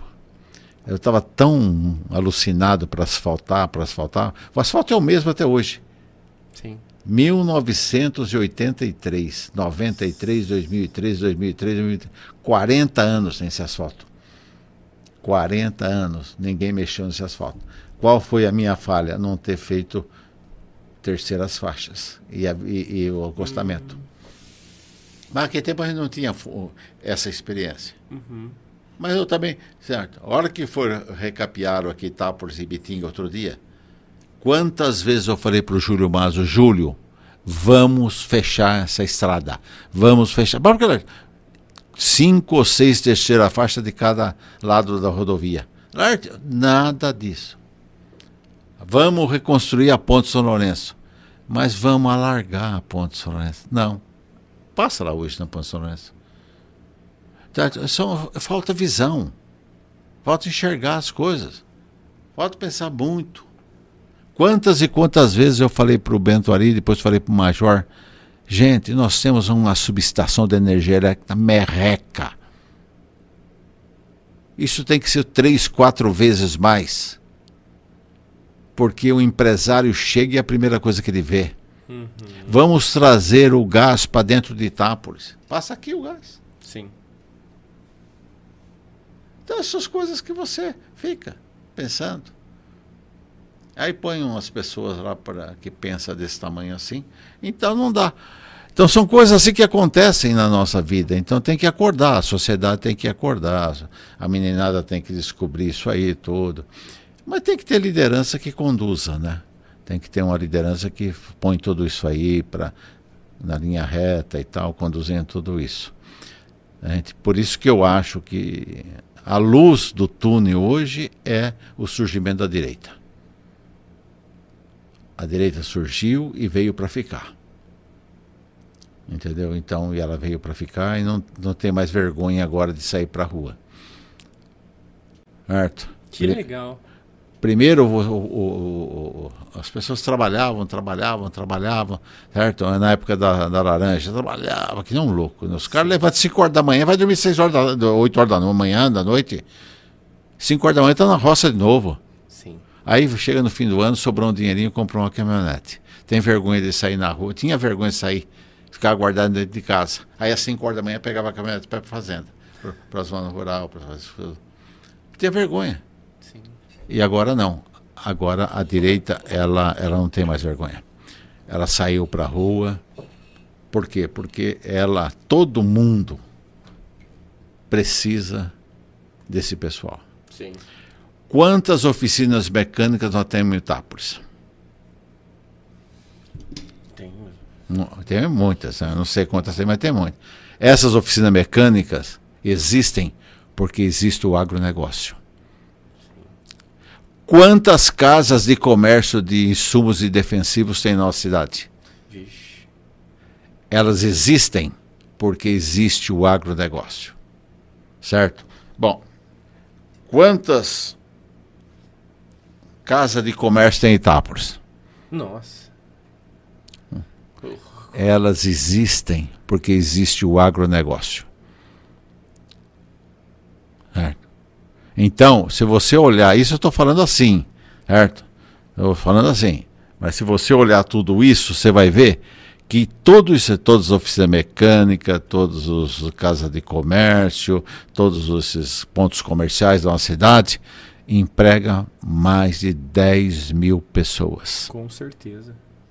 E essas pessoas somente estão empregadas porque existe o agronegócio. A Itaipu está aqui mandando é, todos os dias, não sei quantos transformador, 70% do transformador vão para o agronegócio. Certo? Quantas usinas de cana-de-açúcar nós temos no Brasil? Nossa. 384 usinas. Nossa. Você sabe? Você sabe quantas milhões de toneladas nós produzimos de açúcar? Hã? 200 milhões de toneladas de açúcar. São os maiores produtores de açúcar do mundo. É do agronegócio. Se você anda de carro hoje, é porque existe o agronegócio. Senão a gasolina estava a 10 reais. Aham. Por causa do álcool. Sim. Então, esse segmento descobriu que largou de ser apenas então somente um jumento, um camelo, para ser um membro da sociedade. Se nós somos suficiente bons para trabalharmos e ganharmos dinheiro, nós temos competência para administrar a nossa cidade. Se nós temos hoje condições de sermos o maior exportador de soja, por que, que eu vou dar para um outro que não sabe nem como a soja é produzida querer mandar no país? Por que isso? Se nós somos hoje o maior produtor de milho, por que, que nós vamos dar para uma outra pessoa que não sabe se o milho dá debaixo da terra ou em cima da terra e querer mandar no país? De fato. Certo? Então, eu falo, eu falo, isso falo para você. Se existe telefonia, se existe, é porque existe o agronegócio. Porque hoje é tudo, a tecnologia está avançadíssima dentro do agronegócio. E, e, e vou te dar um outro dado para você. 65% da energia consumida no Brasil é consumida pelo agronegócio. Nossa. Todo mundo pensa que são essas luzes acesas de noite aqui. Você não sabe o quanto gasta, quanto gasta na irrigação. Nós temos hoje 42% dos pomares citrícolas do estado de São Paulo inteiro irrigados. É energia que vai e é o agronegócio que paga. Sabe? E eu sou obrigado a ouvir de abobrinhas de cara que não sabe nem enxugar falar que o agronegócio é fascista. Nem sabe o que é fascista. Não sabe porque não, nunca leu. A deficiência da direita foi que permitiu que somente a cultura, durante 40 anos, a esquerda mandasse. Sim. E se você sai das escolas aqui hoje, esses educadores da escola, eu me arrepio com isso aí. Sim. Mas eu fiquei admirado o outro dia quando quando uma formanda eu não só não, não quero dizer aqui a faculdade, mas é importantíssima.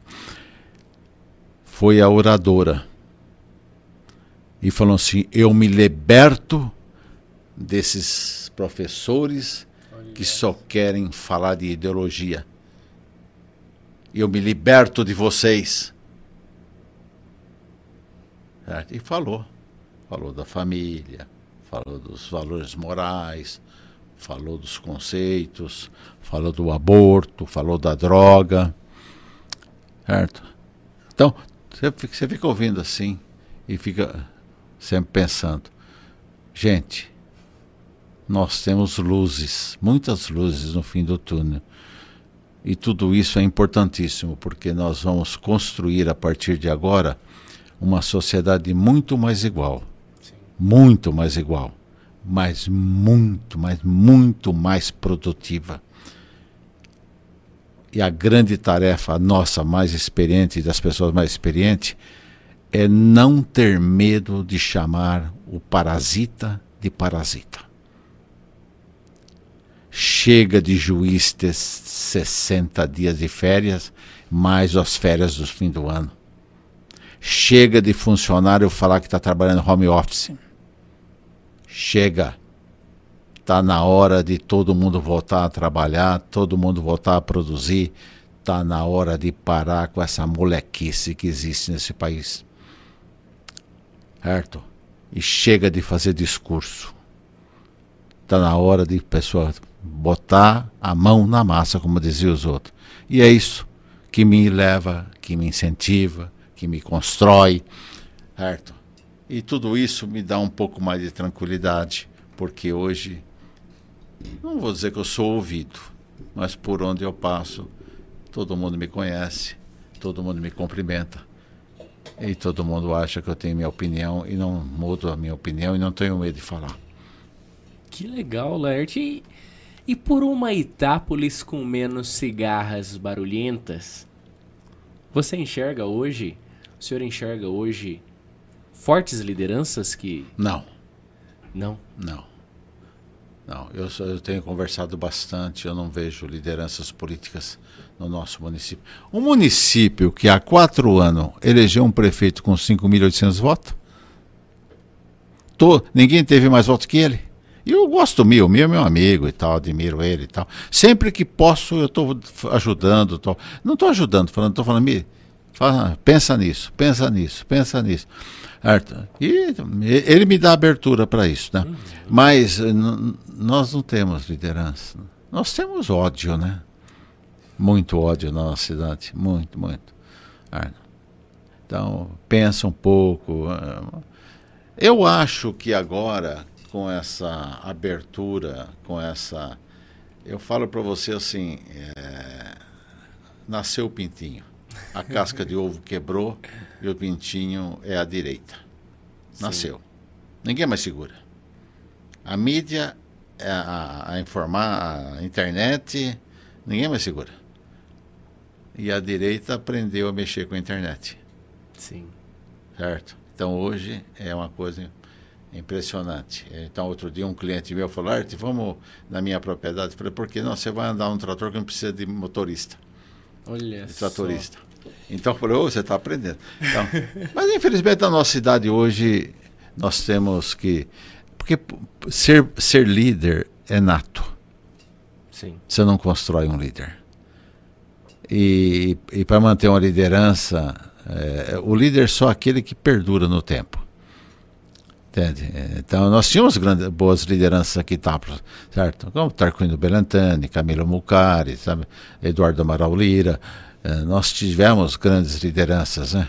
Mas depois ela foi se esvaindo, se esvaindo, se esvaindo. Certo? E, então o Juca, que foi o último agora, que foi uma liderança que ficou muito tempo no poder. Mas hoje ele não tem essa força política que ele tinha, né? Mas assim, mas o, o Juca já é mais de esquerda e tal, já não pensa como eu e tal. E o Juca começou a vida profissional dele comigo, né? É, o Zequinha. Não sei se ele falou aqui ou não. O Zequinha falou que começou com o senhor. É, então, todo mundo. É, então, mas eu, se você perguntar para mim hoje, eu não enxergo. Ou eu tô cego, né? cego, pode ser. Mas olha, eu saio, eu saio para almoçar com a minha família todo fim de semana e não enxergo assim. Certo? Eu vou de vez em quando aí. Fui outro dia, domingo agora, nós fomos lá em na Zanta lá almoçar lá. Sim. Então, não enxergo. O líder é aquele que chega num lugar e as pessoas levantam para cumprimentar. O líder é aquele que chega com a família, com os filhos, com a esposa no lugar. Aquele que chega sozinho não é líder. Líder é aquele que constrói, que tem opiniões próprias, se você perguntar para mim o que eu acho do aborto, eu sou radicalmente contra. Se você perguntar para mim o que eu acho da droga, eu sou radicalmente contra. E não tenho por que dizer não. Eu sou radicalmente e acabou, sou contra. Certo? Se você perguntar para mim se eu sou a favor das universidades federais e estaduais, sou radicalmente contra. Deixa para iniciativa privada, deixa. A iniciativa privada Eu fiz a minha parte. Eu fui em Brasília, eu lutei, hoje nós temos uma facita aqui. Eu fiz a minha parte. Certo? Então, eu fiz a minha parte no, na, nos meios de comunicação, quando eu fui. Então, tem muitas coisas assim que eu construí, ajudei a construir esse prédio aqui. Eu que comprei esse, uma casinha velha que tinha aqui tudo, comprei, demoli inteirinho tudo, e com os meus amigos nós conseguimos construir esse prédio. Então, a gente fez alguma coisa pela cidade, entende? E esse foi o primeiro prédio ou já tinha o... Não, aquele de cima foi o Rafael foi... Emília, foi o primeiro. Foi o primeiro. Foi o primeiro. Mas comercial... É o único. Primeiro e único, né? O único. Mas tem essas coisas. Quem asfaltou Itápolis, bairro do Quadro? Não sei. Você está na frente dele. Ah, é? é.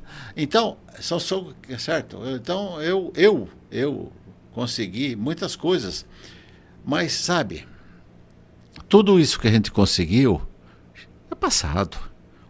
Eu tenho que perguntar o que nós vamos construir daqui para frente. Certo? E se ninguém se intrometer e deixar a iniciativa privada comandar, Itápolis daqui 20 anos será outra cidade. Por que é que o hospital de Matão virou uma referência? Iniciativa privada? Iniciativa privada. Vai lá ver se alguém pia. Vai lá ver se algum médico só tem três horas, três, três horas por dia de assistência. Vai lá. Vai ver. Se não chega na hora para trabalhar. E vai lá, que tem que prestar conta para ver assistência, a, a, a, o diagnóstico e ai, ai, se tiver alguma negligência, imprudência com relação ao paciente. Ai. Certo? Não tem título de doutor, não. É, então, é a iniciativa privada que não tem cara. A iniciativa privada manda. E tem que produzir, tem que produzir, tem que produzir. Certo? E eu falo para você assim: se a, se a sociedade itapolitana, se a sociedade itapolitana, se os eleitores itapolitanos derem essa oportunidade para a iniciativa privada, a gente reconstrói a cidade de Itápolis. Agora, se continuar do jeito que está, nós vamos continuar do jeito que está. E a un... Sabe qual foi a única coisa que vai crescer bastante? O quê? O cemitério. Isso vai. Isso. Certo. Então, eu, eu, eu, eu, algum, fazia tempo que eu não ia em Bitinga. Fazia tempo que eu não ia em Bitinga, pandemia, essa história toda e tal, né? Aí uns amigos meus lá de Bitinga lá me ligaram. O, o Zé do Cartório, o Darcy, o Aranais, aí eles me ligaram. Certo, oh, estava sentindo tua falta. Vamos conversar. Cheguei lá. Aí, eles são sacanas, né? Não, vamos, vamos, passear um pouquinho pela cidade, só para tirar sarro, né? Não tem comparação, né? Não tem. Não tem comparação. Certo? Então você tem. Eu tenho até lá o Mustafa, que a hora que eu chego lá, ligo para ele para fazer meus kibe, sabe? E tem. Aqui não tem Mustafa. Mas não tem. Então nós temos que chegar. Aqui a cidade é mais conservadora que Bitinga, a sociedade é mais reservada, as famílias são mais compensadas. Certo? Mas essa, deixa essa família. Nós temos um grupo de, de pessoas dos seus 30 e pouco até os seus 45, 50 anos que merecem a oportunidade. Que merecem a oportunidade de poderem mostrar o que, de que são capazes. Certo? E a, esse pessoal todo é voltado para o agronegócio, para toda. Bom, nós temos aqui um exemplo marcante, você acabou de falar aqui. Marcante que é a, a, a Simoagro. Nós temos marcante isso aí, entende? Então, nós temos um, um outro exemplo marcante que é a Instaladora. Sim. Certo? São os meninos lá do quadro, dos Turvo, né? Então, são pessoas assim que é preciso deixá-los comandar a nossa cidade. Essa é a questão. Quem não botou a mão na baça, quem não tem a mão grossa de calo na mão, não sabe o que é administrar qualquer coisa. Sabe? E eu vivo no meio disso. Vivo no meio disso, vivo no meio das pessoas, ouço muito e falo para você, essa é essa grande questão nossa hoje. É, não, nós não estamos mais voltados para suportar é, suportar pessoas que não têm um know-how, não têm um conhecimento, que pensa só em gastar, gastar, gastar, gastar, gastar, gastar, gastar. Imposto, imposto, imposto, imposto, e gastar, gastar, gastar. Certo? Então, um amigo meu outro dia, eu tenho bastante amigos, né, dentro de uma grande empresa aqui da região. Meu filho foi junto comigo. Amigo meu chegou e falou: Lerte, pô, o que, você acha disso? O que você acha daquilo? Não sei Todo mundo acha que, em termos de citricultura, eu sou a pessoa que mais sei. Todos falam isso. Todos falam. Aí ele perguntou, Lerte, e o que, que, você acha do futuro da citricultura? Eu falei, se nós não acabarmos com o green, o green acaba com a gente. Uhum. Eu falei, eu me lembro uma história dos meus avós, dos meus pais, que falava assim, se nós não acabarmos com a saúva, a saúva acaba com o Brasil. Eu falei assim, isso é o grande embate nosso na citricultura. Nós temos que e é impossível, é inadmissível, é inacreditável que nós não tenhamos uma, uma, uma um pesquisadores que encontrem uma molécula para acabar com essa praga. Ele virou para mim e falou assim: o dia que entregarem para Israel, os cientistas de lá em meia hora descobrem. Falou isso para mim, empresário. Falei, por que, que você não faz isso? Ele falou, Lert, espera um pouquinho. Certo? Espera um pouquinho. Então você vê que estão se movimentando, começando a se movimentar e tal. Os, todos os empresários ficavam dentro de casa. Agora eles estão entendendo que se não sair para dentro da sociedade, eu quero dizer para você que vai se perder todo mundo. Mais ou menos é isso que eu penso. É mais ou menos é isso são minhas ideias e tal. E você fala assim, mas você é fundador do MDB, o MDB é de esquerda. O MDB nunca foi de esquerda. A esquerda, a esquerda, PT, PSOL, PS, PSB, PSOL, a esquerda não votou na Constituição. A esquerda se apossou da Constituição. A Constituição foi construída pelo centro e pela direita. Agora, a direita é o mais, é o mais democrático segmento social e político que existe.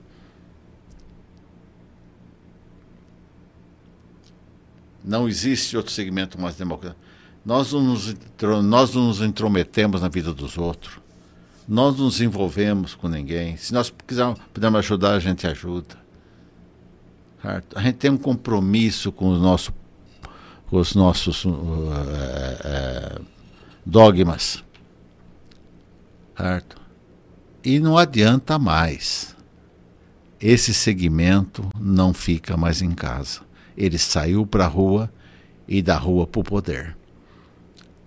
Certo? Se nós não fizermos isso, nós vamos ter uma grande puxão de orelha de Deus quando a gente desencarnar nós temos esse compromisso de construir uma coisa bonita, de ajudar o nosso semelhante, de estender a mão para os nossos amigos, de abraçar as pessoas que precisam ser abraçadas, de sorrir para aquela pessoa que precisa de um sorriso e de estar presente naquele momento que uma família necessita da nossa presença. Não adianta mais querer nos segurarmos dentro das nossas casas. Não adianta mais. Não é um presídio, não é uma prisão, não é uma ameaça de caneta que vai nos segurar. Certo? Então essa é a grande. Se amanhã ou depois, eu falo sério, se amanhã ou depois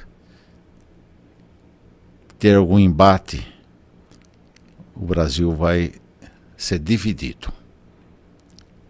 Uma parte vai ficar com o segmento político, a outra parte. Ah.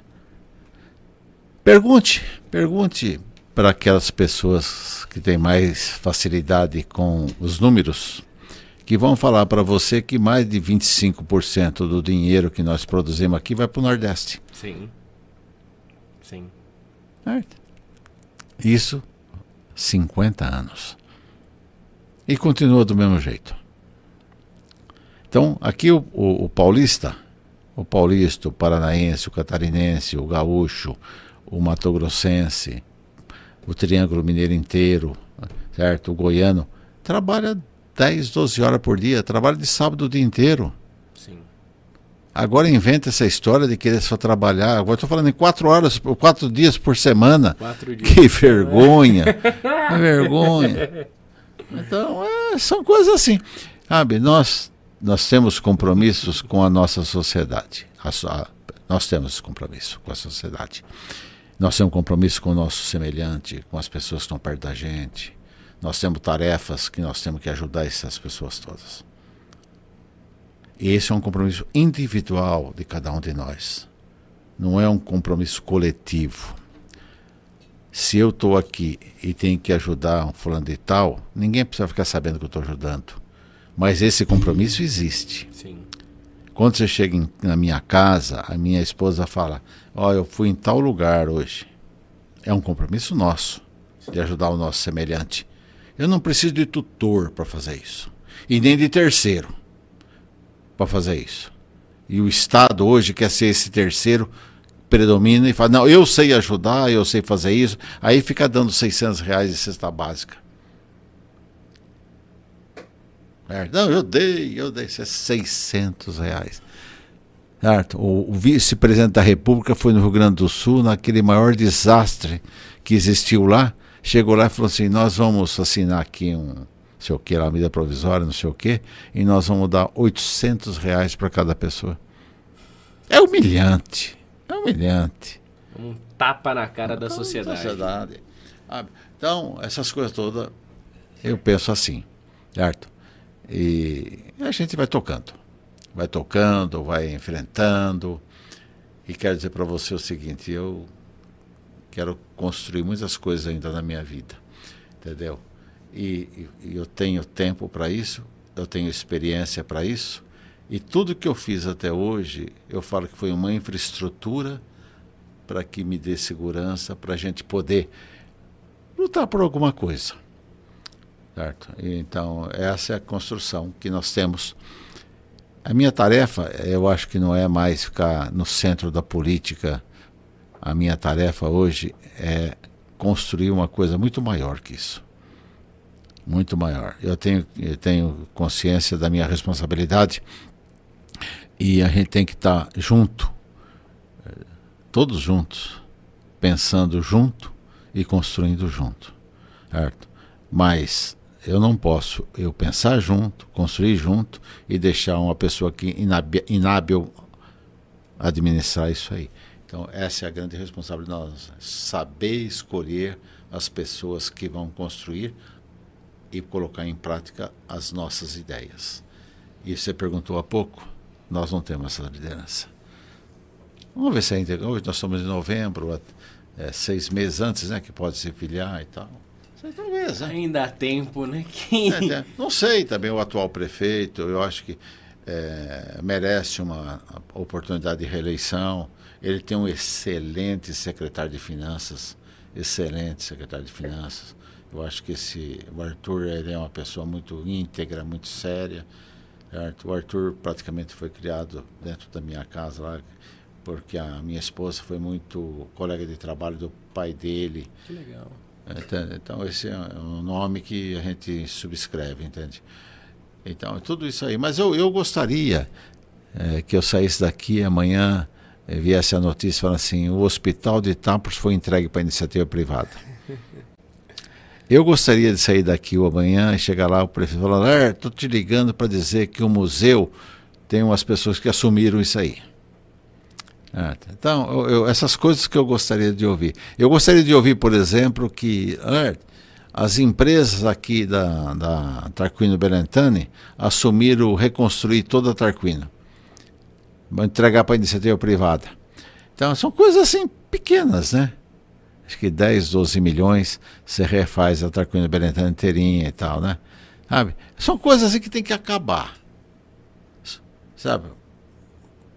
A Tarquino Belentano ficou sem ser usada por um segmento social de Itápolis por muito tempo, porque foi o Bento que restaurou.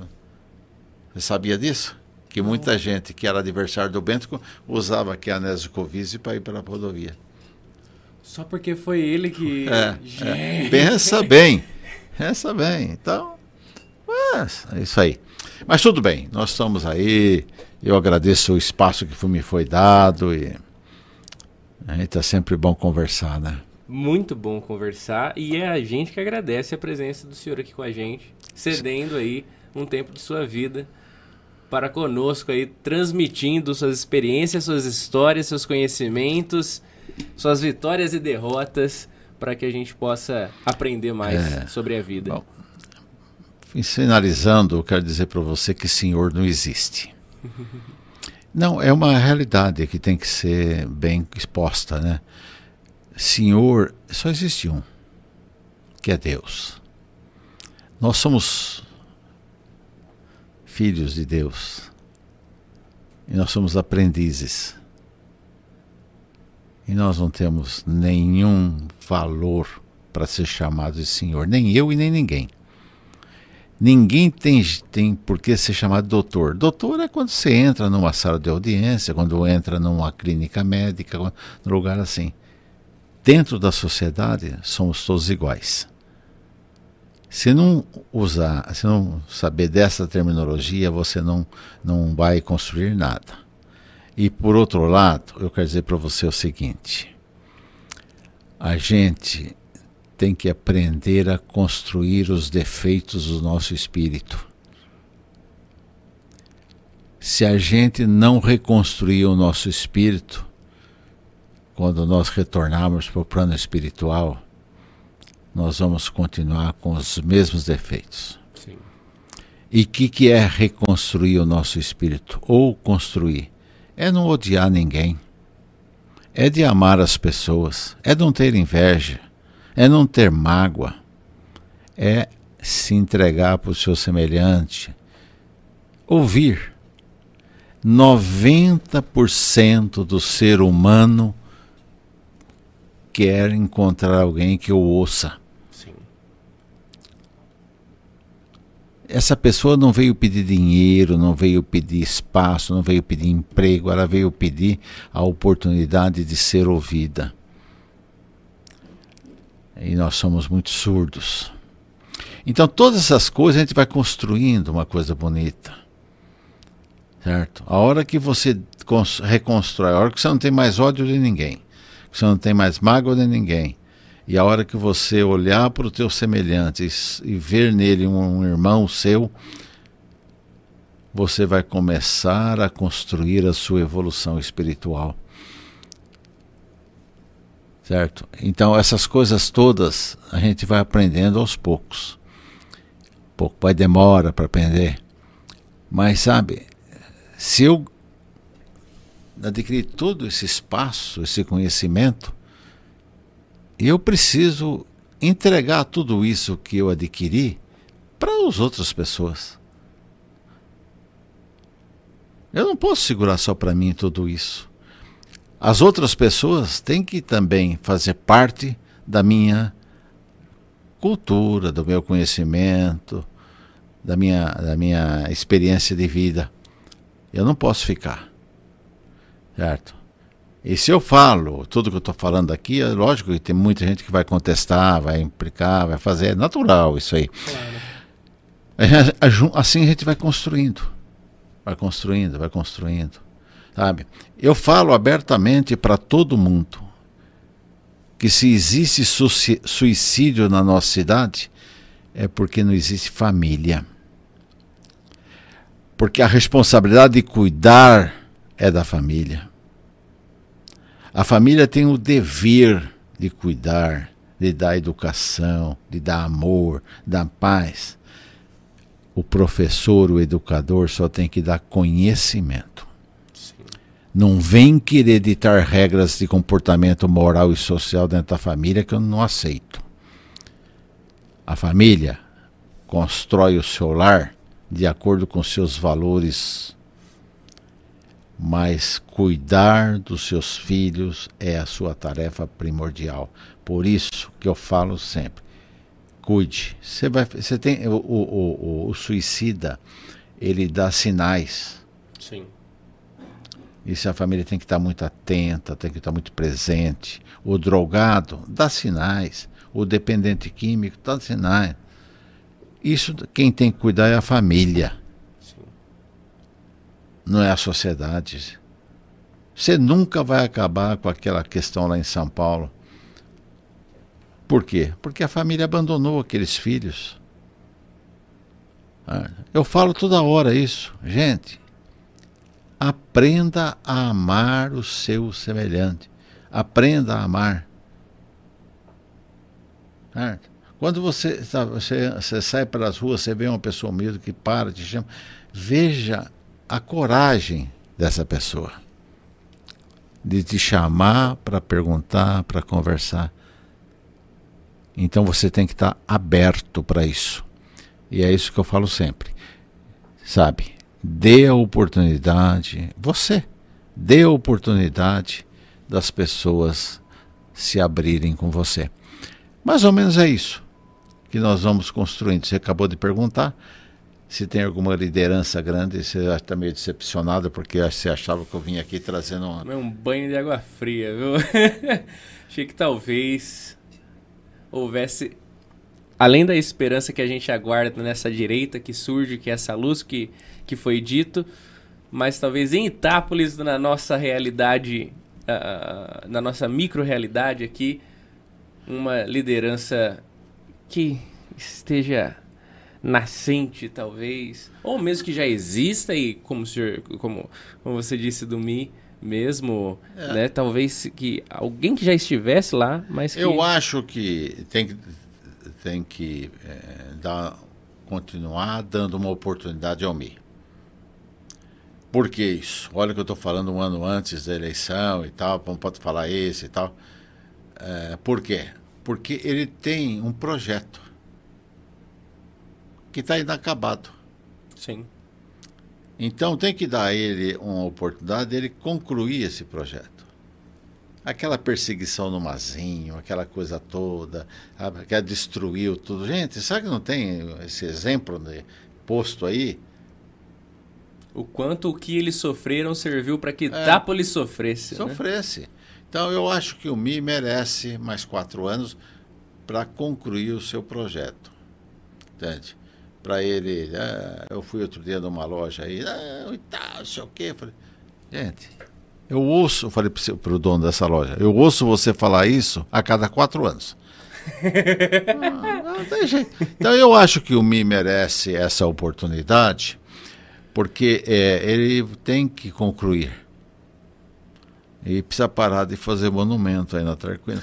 Mas, mas tem que concluir. Nós temos, ó, nós temos algumas mazelas. Concluindo, hein? Eu não sei que oração também, que já está quase. Concluindo. Concluindo, eu quero dizer o seguinte para você.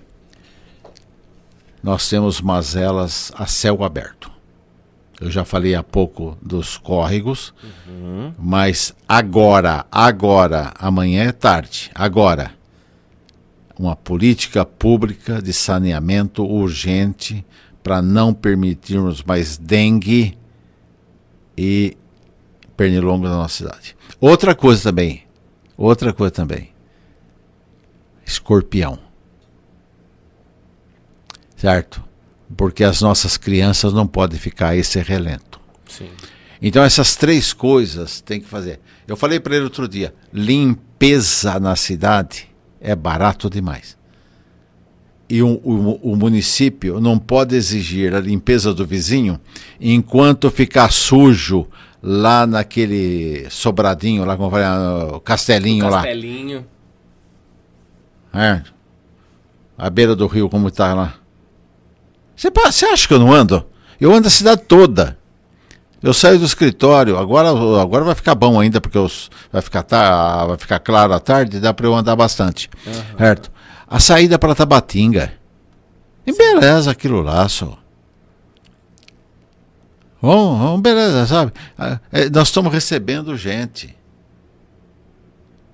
Nós estamos recebendo. Vamos receber as pessoas na nossa sala de visita. E nós não temos e dá para uma sala de visita. Então nós temos que construir. Sabe, a sala de visita para mim são as entradas da nossa cidade. Com certeza. Então nós temos que construir isso.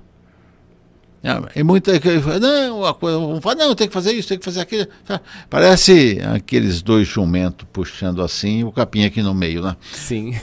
Então, é, é, é, isso que eu falo, sabe? Certo? Então, é, hoje, hoje, diante da escassez política que é, é, é Itápolis parece o, o, o Rio Solimões, hoje. Você está sabendo que lá é a maior sim, seca que tem, né? Sim. Então lá é a falta d'água, aqui é a falta de liderança política. Certo? Então essa é a grande questão. Então nós temos que ir, nós temos que ir construindo. Nós que ir ouvindo, pegando essa meninada toda que está aí saindo e tal. E vamos ouvindo. Então, por isso que eu falo para esse quadro de vereadores que está aí, a próxima eleição de vereador, pensa bem em quem você vai votar e tal. Porque o que, o que eu vi essa, esse ano, esses quatro anos atrás, foi o seguinte: os vereadores acabaram de se eleger hoje, ontem, hoje já viraram candidato a prefeito. Sim. Assim não dá. Assim nós vamos ter uma cidade cada vez menor, né? Mas tudo bem. Eu não, não, não, não sou um homem nefasto e nem fadado ao, ao, ao insucesso, né? Mas Itápolis tem isso aí, né? Tem isso aí. Cada um fala uma história de Itápolis. Eu só tenho a dizer para você que Itápolis me acolheu, me recebeu, me deu a oportunidade de eu estudar, me deu a oportunidade de eu vencer na vida, me deu a oportunidade de eu conhecer o Brasil inteiro me deu a oportunidade de ser respeitado em muitos lugares por onde eu ando. Então eu amo muito a minha cidade. Eu amo muito, muito, muito, muito. Eu nunca dormi fora de Itapo, sabia? Verdade. A, a não ser nas férias, que eu saio com a minha família. Uhum. Nunca dormi. Eu vou a Brasília e volto no mesmo dia. Puxa vida. Eu vou a São Paulo e volto no mesmo dia. Eu vou a Mato Grosso e volto no mesmo dia. Eu nunca dormi fora de Itápolis. Nunca. Olha só. Então, para você ver como eu gosto da minha cidade, gosto daqui. Entende? Eu vivia, politicamente falando, eu vivia o Brasil inteiro, está São Paulo inteirinho, certo? Eu coordenei a campanha do Mário Covas e do Fernando Henrique de, Araraco, de, de Descalvado até Santa Fé do Sul. Olha só. E todos os dias eu voltava para dormir na minha casa. Para você ver. Então, é, é, você tem que amar a tua cidade amar. Sim. Certo? E você tem que ouvir as pessoas. Amar. eu acho que a gente, aos poucos, a gente vai, vai amadurecendo, daqui a pouco a gente vai construir uma coisa bonita. Todas essas aberturas, chegará um dia que nós tenha, teremos aí grandes lideranças, entende? Como já tivemos no passado, Valentim Sim. Gentil, Eduardo Amaral certo? É, esses dois nomes são ícones, né? Com certeza. Então, da, da, nossa política itapolitana. Mas é isso aí, eu estou aqui sempre à disposição. Se vocês quiserem, é que eu pode que quiser fazer um debate amanhã ou depois com todos os políticos aí e tal, eu estou presente em todos os lugares. Eu aprendi a, a, tem algumas histórias que eu, um dia eu venho aqui contar, mas eu aprendi uma coisa. É, cada prefeito fez uma coisa de bom. Sim. Não tem tanta liderança, mas cada um fez alguma coisa de bom. Certo? O primeiro prefeito, o, o que eu conheço assim, é o, é o Camilo Mucari, que trouxe bastante obras do governo do estado. Naquele tempo, o Ademar de Barros. Então, ele trouxe ó, o fórum, ele trouxe a, a delegacia, ele trouxe a CEAGESP tantas mais coisas, mas estou só lembrando assim, né? Sim. O Dante Companhia iluminou o, estado, o município inteiro. O Juca fez o, o parquinho lá aqui e tal. Uhum. É, o Bento Ari fez uma coisa que ninguém acreditava que ele faria. Ele abriu a, a, ao lado do, do cemitério a CEAGESP e até do portão do cemitério. Do dia para a noite ele abriu uma rua lá. Não. cada prefeito deu alguma coisa, certo? Então, se você for notando, cada prefeito tem um momento de loucura e faz alguma coisa. Sim. Mas ele fez algumas coisas assim bonitas, é, to todos eles. que eu posso dizer assim, todos eles que passaram quatro ou, ou seis ou oito anos aí, deixou alguma coisa construída. Mas sabe, não tem a ligação, não tem o ela. Sim. Então, é isso que eu estou achando que para a nossa cidade está faltando. E, e a nossa cidade tinha a Delegacia Regional de Ensino, tinha a Delegacia da Receita Estadual, a Delegacia da Receita Federal, a Polícia Militar. Tem mais uma coisa que eu não me lembro agora. Nossa, da Receita também? Da Receita Federal Olha e Estadual. Só. Tinha tudo isso. Gente. Perdemos tudo. Tudo. tudo. Não, não. Itápolis tinha dois hospitais. Dois hospitais mais respeitado da região toda. E o hospital eram privados. Não era, era iniciativa privada. A inicia, o, a, essa foi uma loucura do Major, fazer o decreto para entrar na prefeitura. Aí é que está a intervenção lá. Então, olha, nós tínhamos o melhor centro de educação da região toda, desde Rio Preto até Bauru, que chamava-se Valentim Gentil. Nós tínhamos. Eu me formei em 67. Passei em todas as faculdades que eu prestei vestibular. Poxa vida. Para você ver os meus educadores. Como eles eram. Não tinha essa conversa de papo, não. Ou você estuda ou você estuda. então, tudo isso é uma coisa bonita. E tal, teve tudo isso. E foi perdendo. É, é. Foi murchando, murchando, murchando, murchando. E agora, para irrigar esse pé de flor, para ele voltar a florir e para dar bastante semente, para nós semearmos as coisas, é, é nossa essa tarefa. Mas tudo bem, estou à disposição de vocês. Muito obrigado, muito obrigado. Tá perto para a gente bater na porta qualquer coisa e pedir o, o, o socorro, a ajuda, o conselho e a volta, o retorno para cá também. É. Quando puder. Tudo bem, eu agradeço Obrigado. a oportunidade, estou sempre à disposição. A vida profissional da gente é intensa, a gente tem responsabilidade com todos os nossos clientes, né? E também a gente tem responsabilidade também com relação àquelas pessoas que acreditam no nosso, no nosso os valores uh, uh, religiosos, né? Que a gente uhum. tem com compromissos, né? E esses compromissos a gente faz questão sempre de deixar bem claros, né? Que nós temos tarefas e essas tarefas eu não renuncio de jeito nenhum. Mas tudo bem, nós estamos aí e agradecemos a oportunidade que vocês nos deram. Alegria.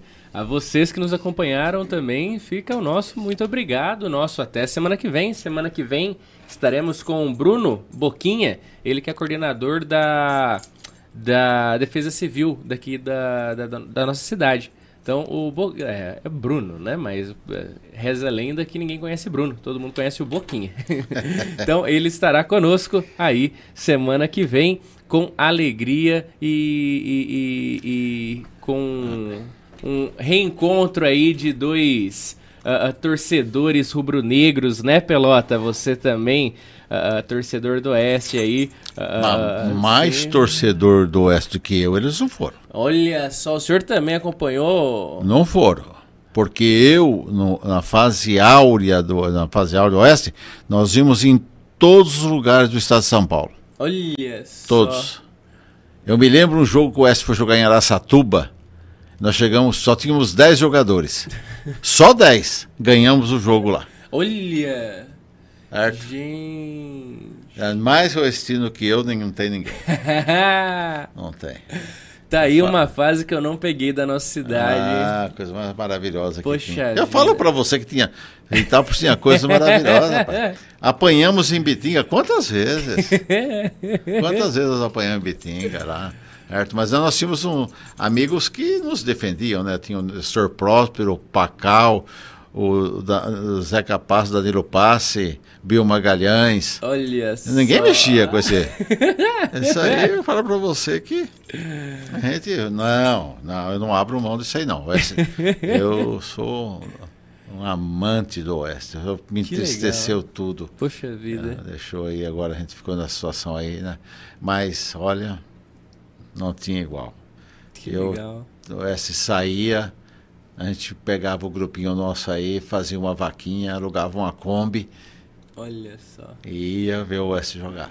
Que legal. É isso aí, né? Então tem muita história aí, tem muita história.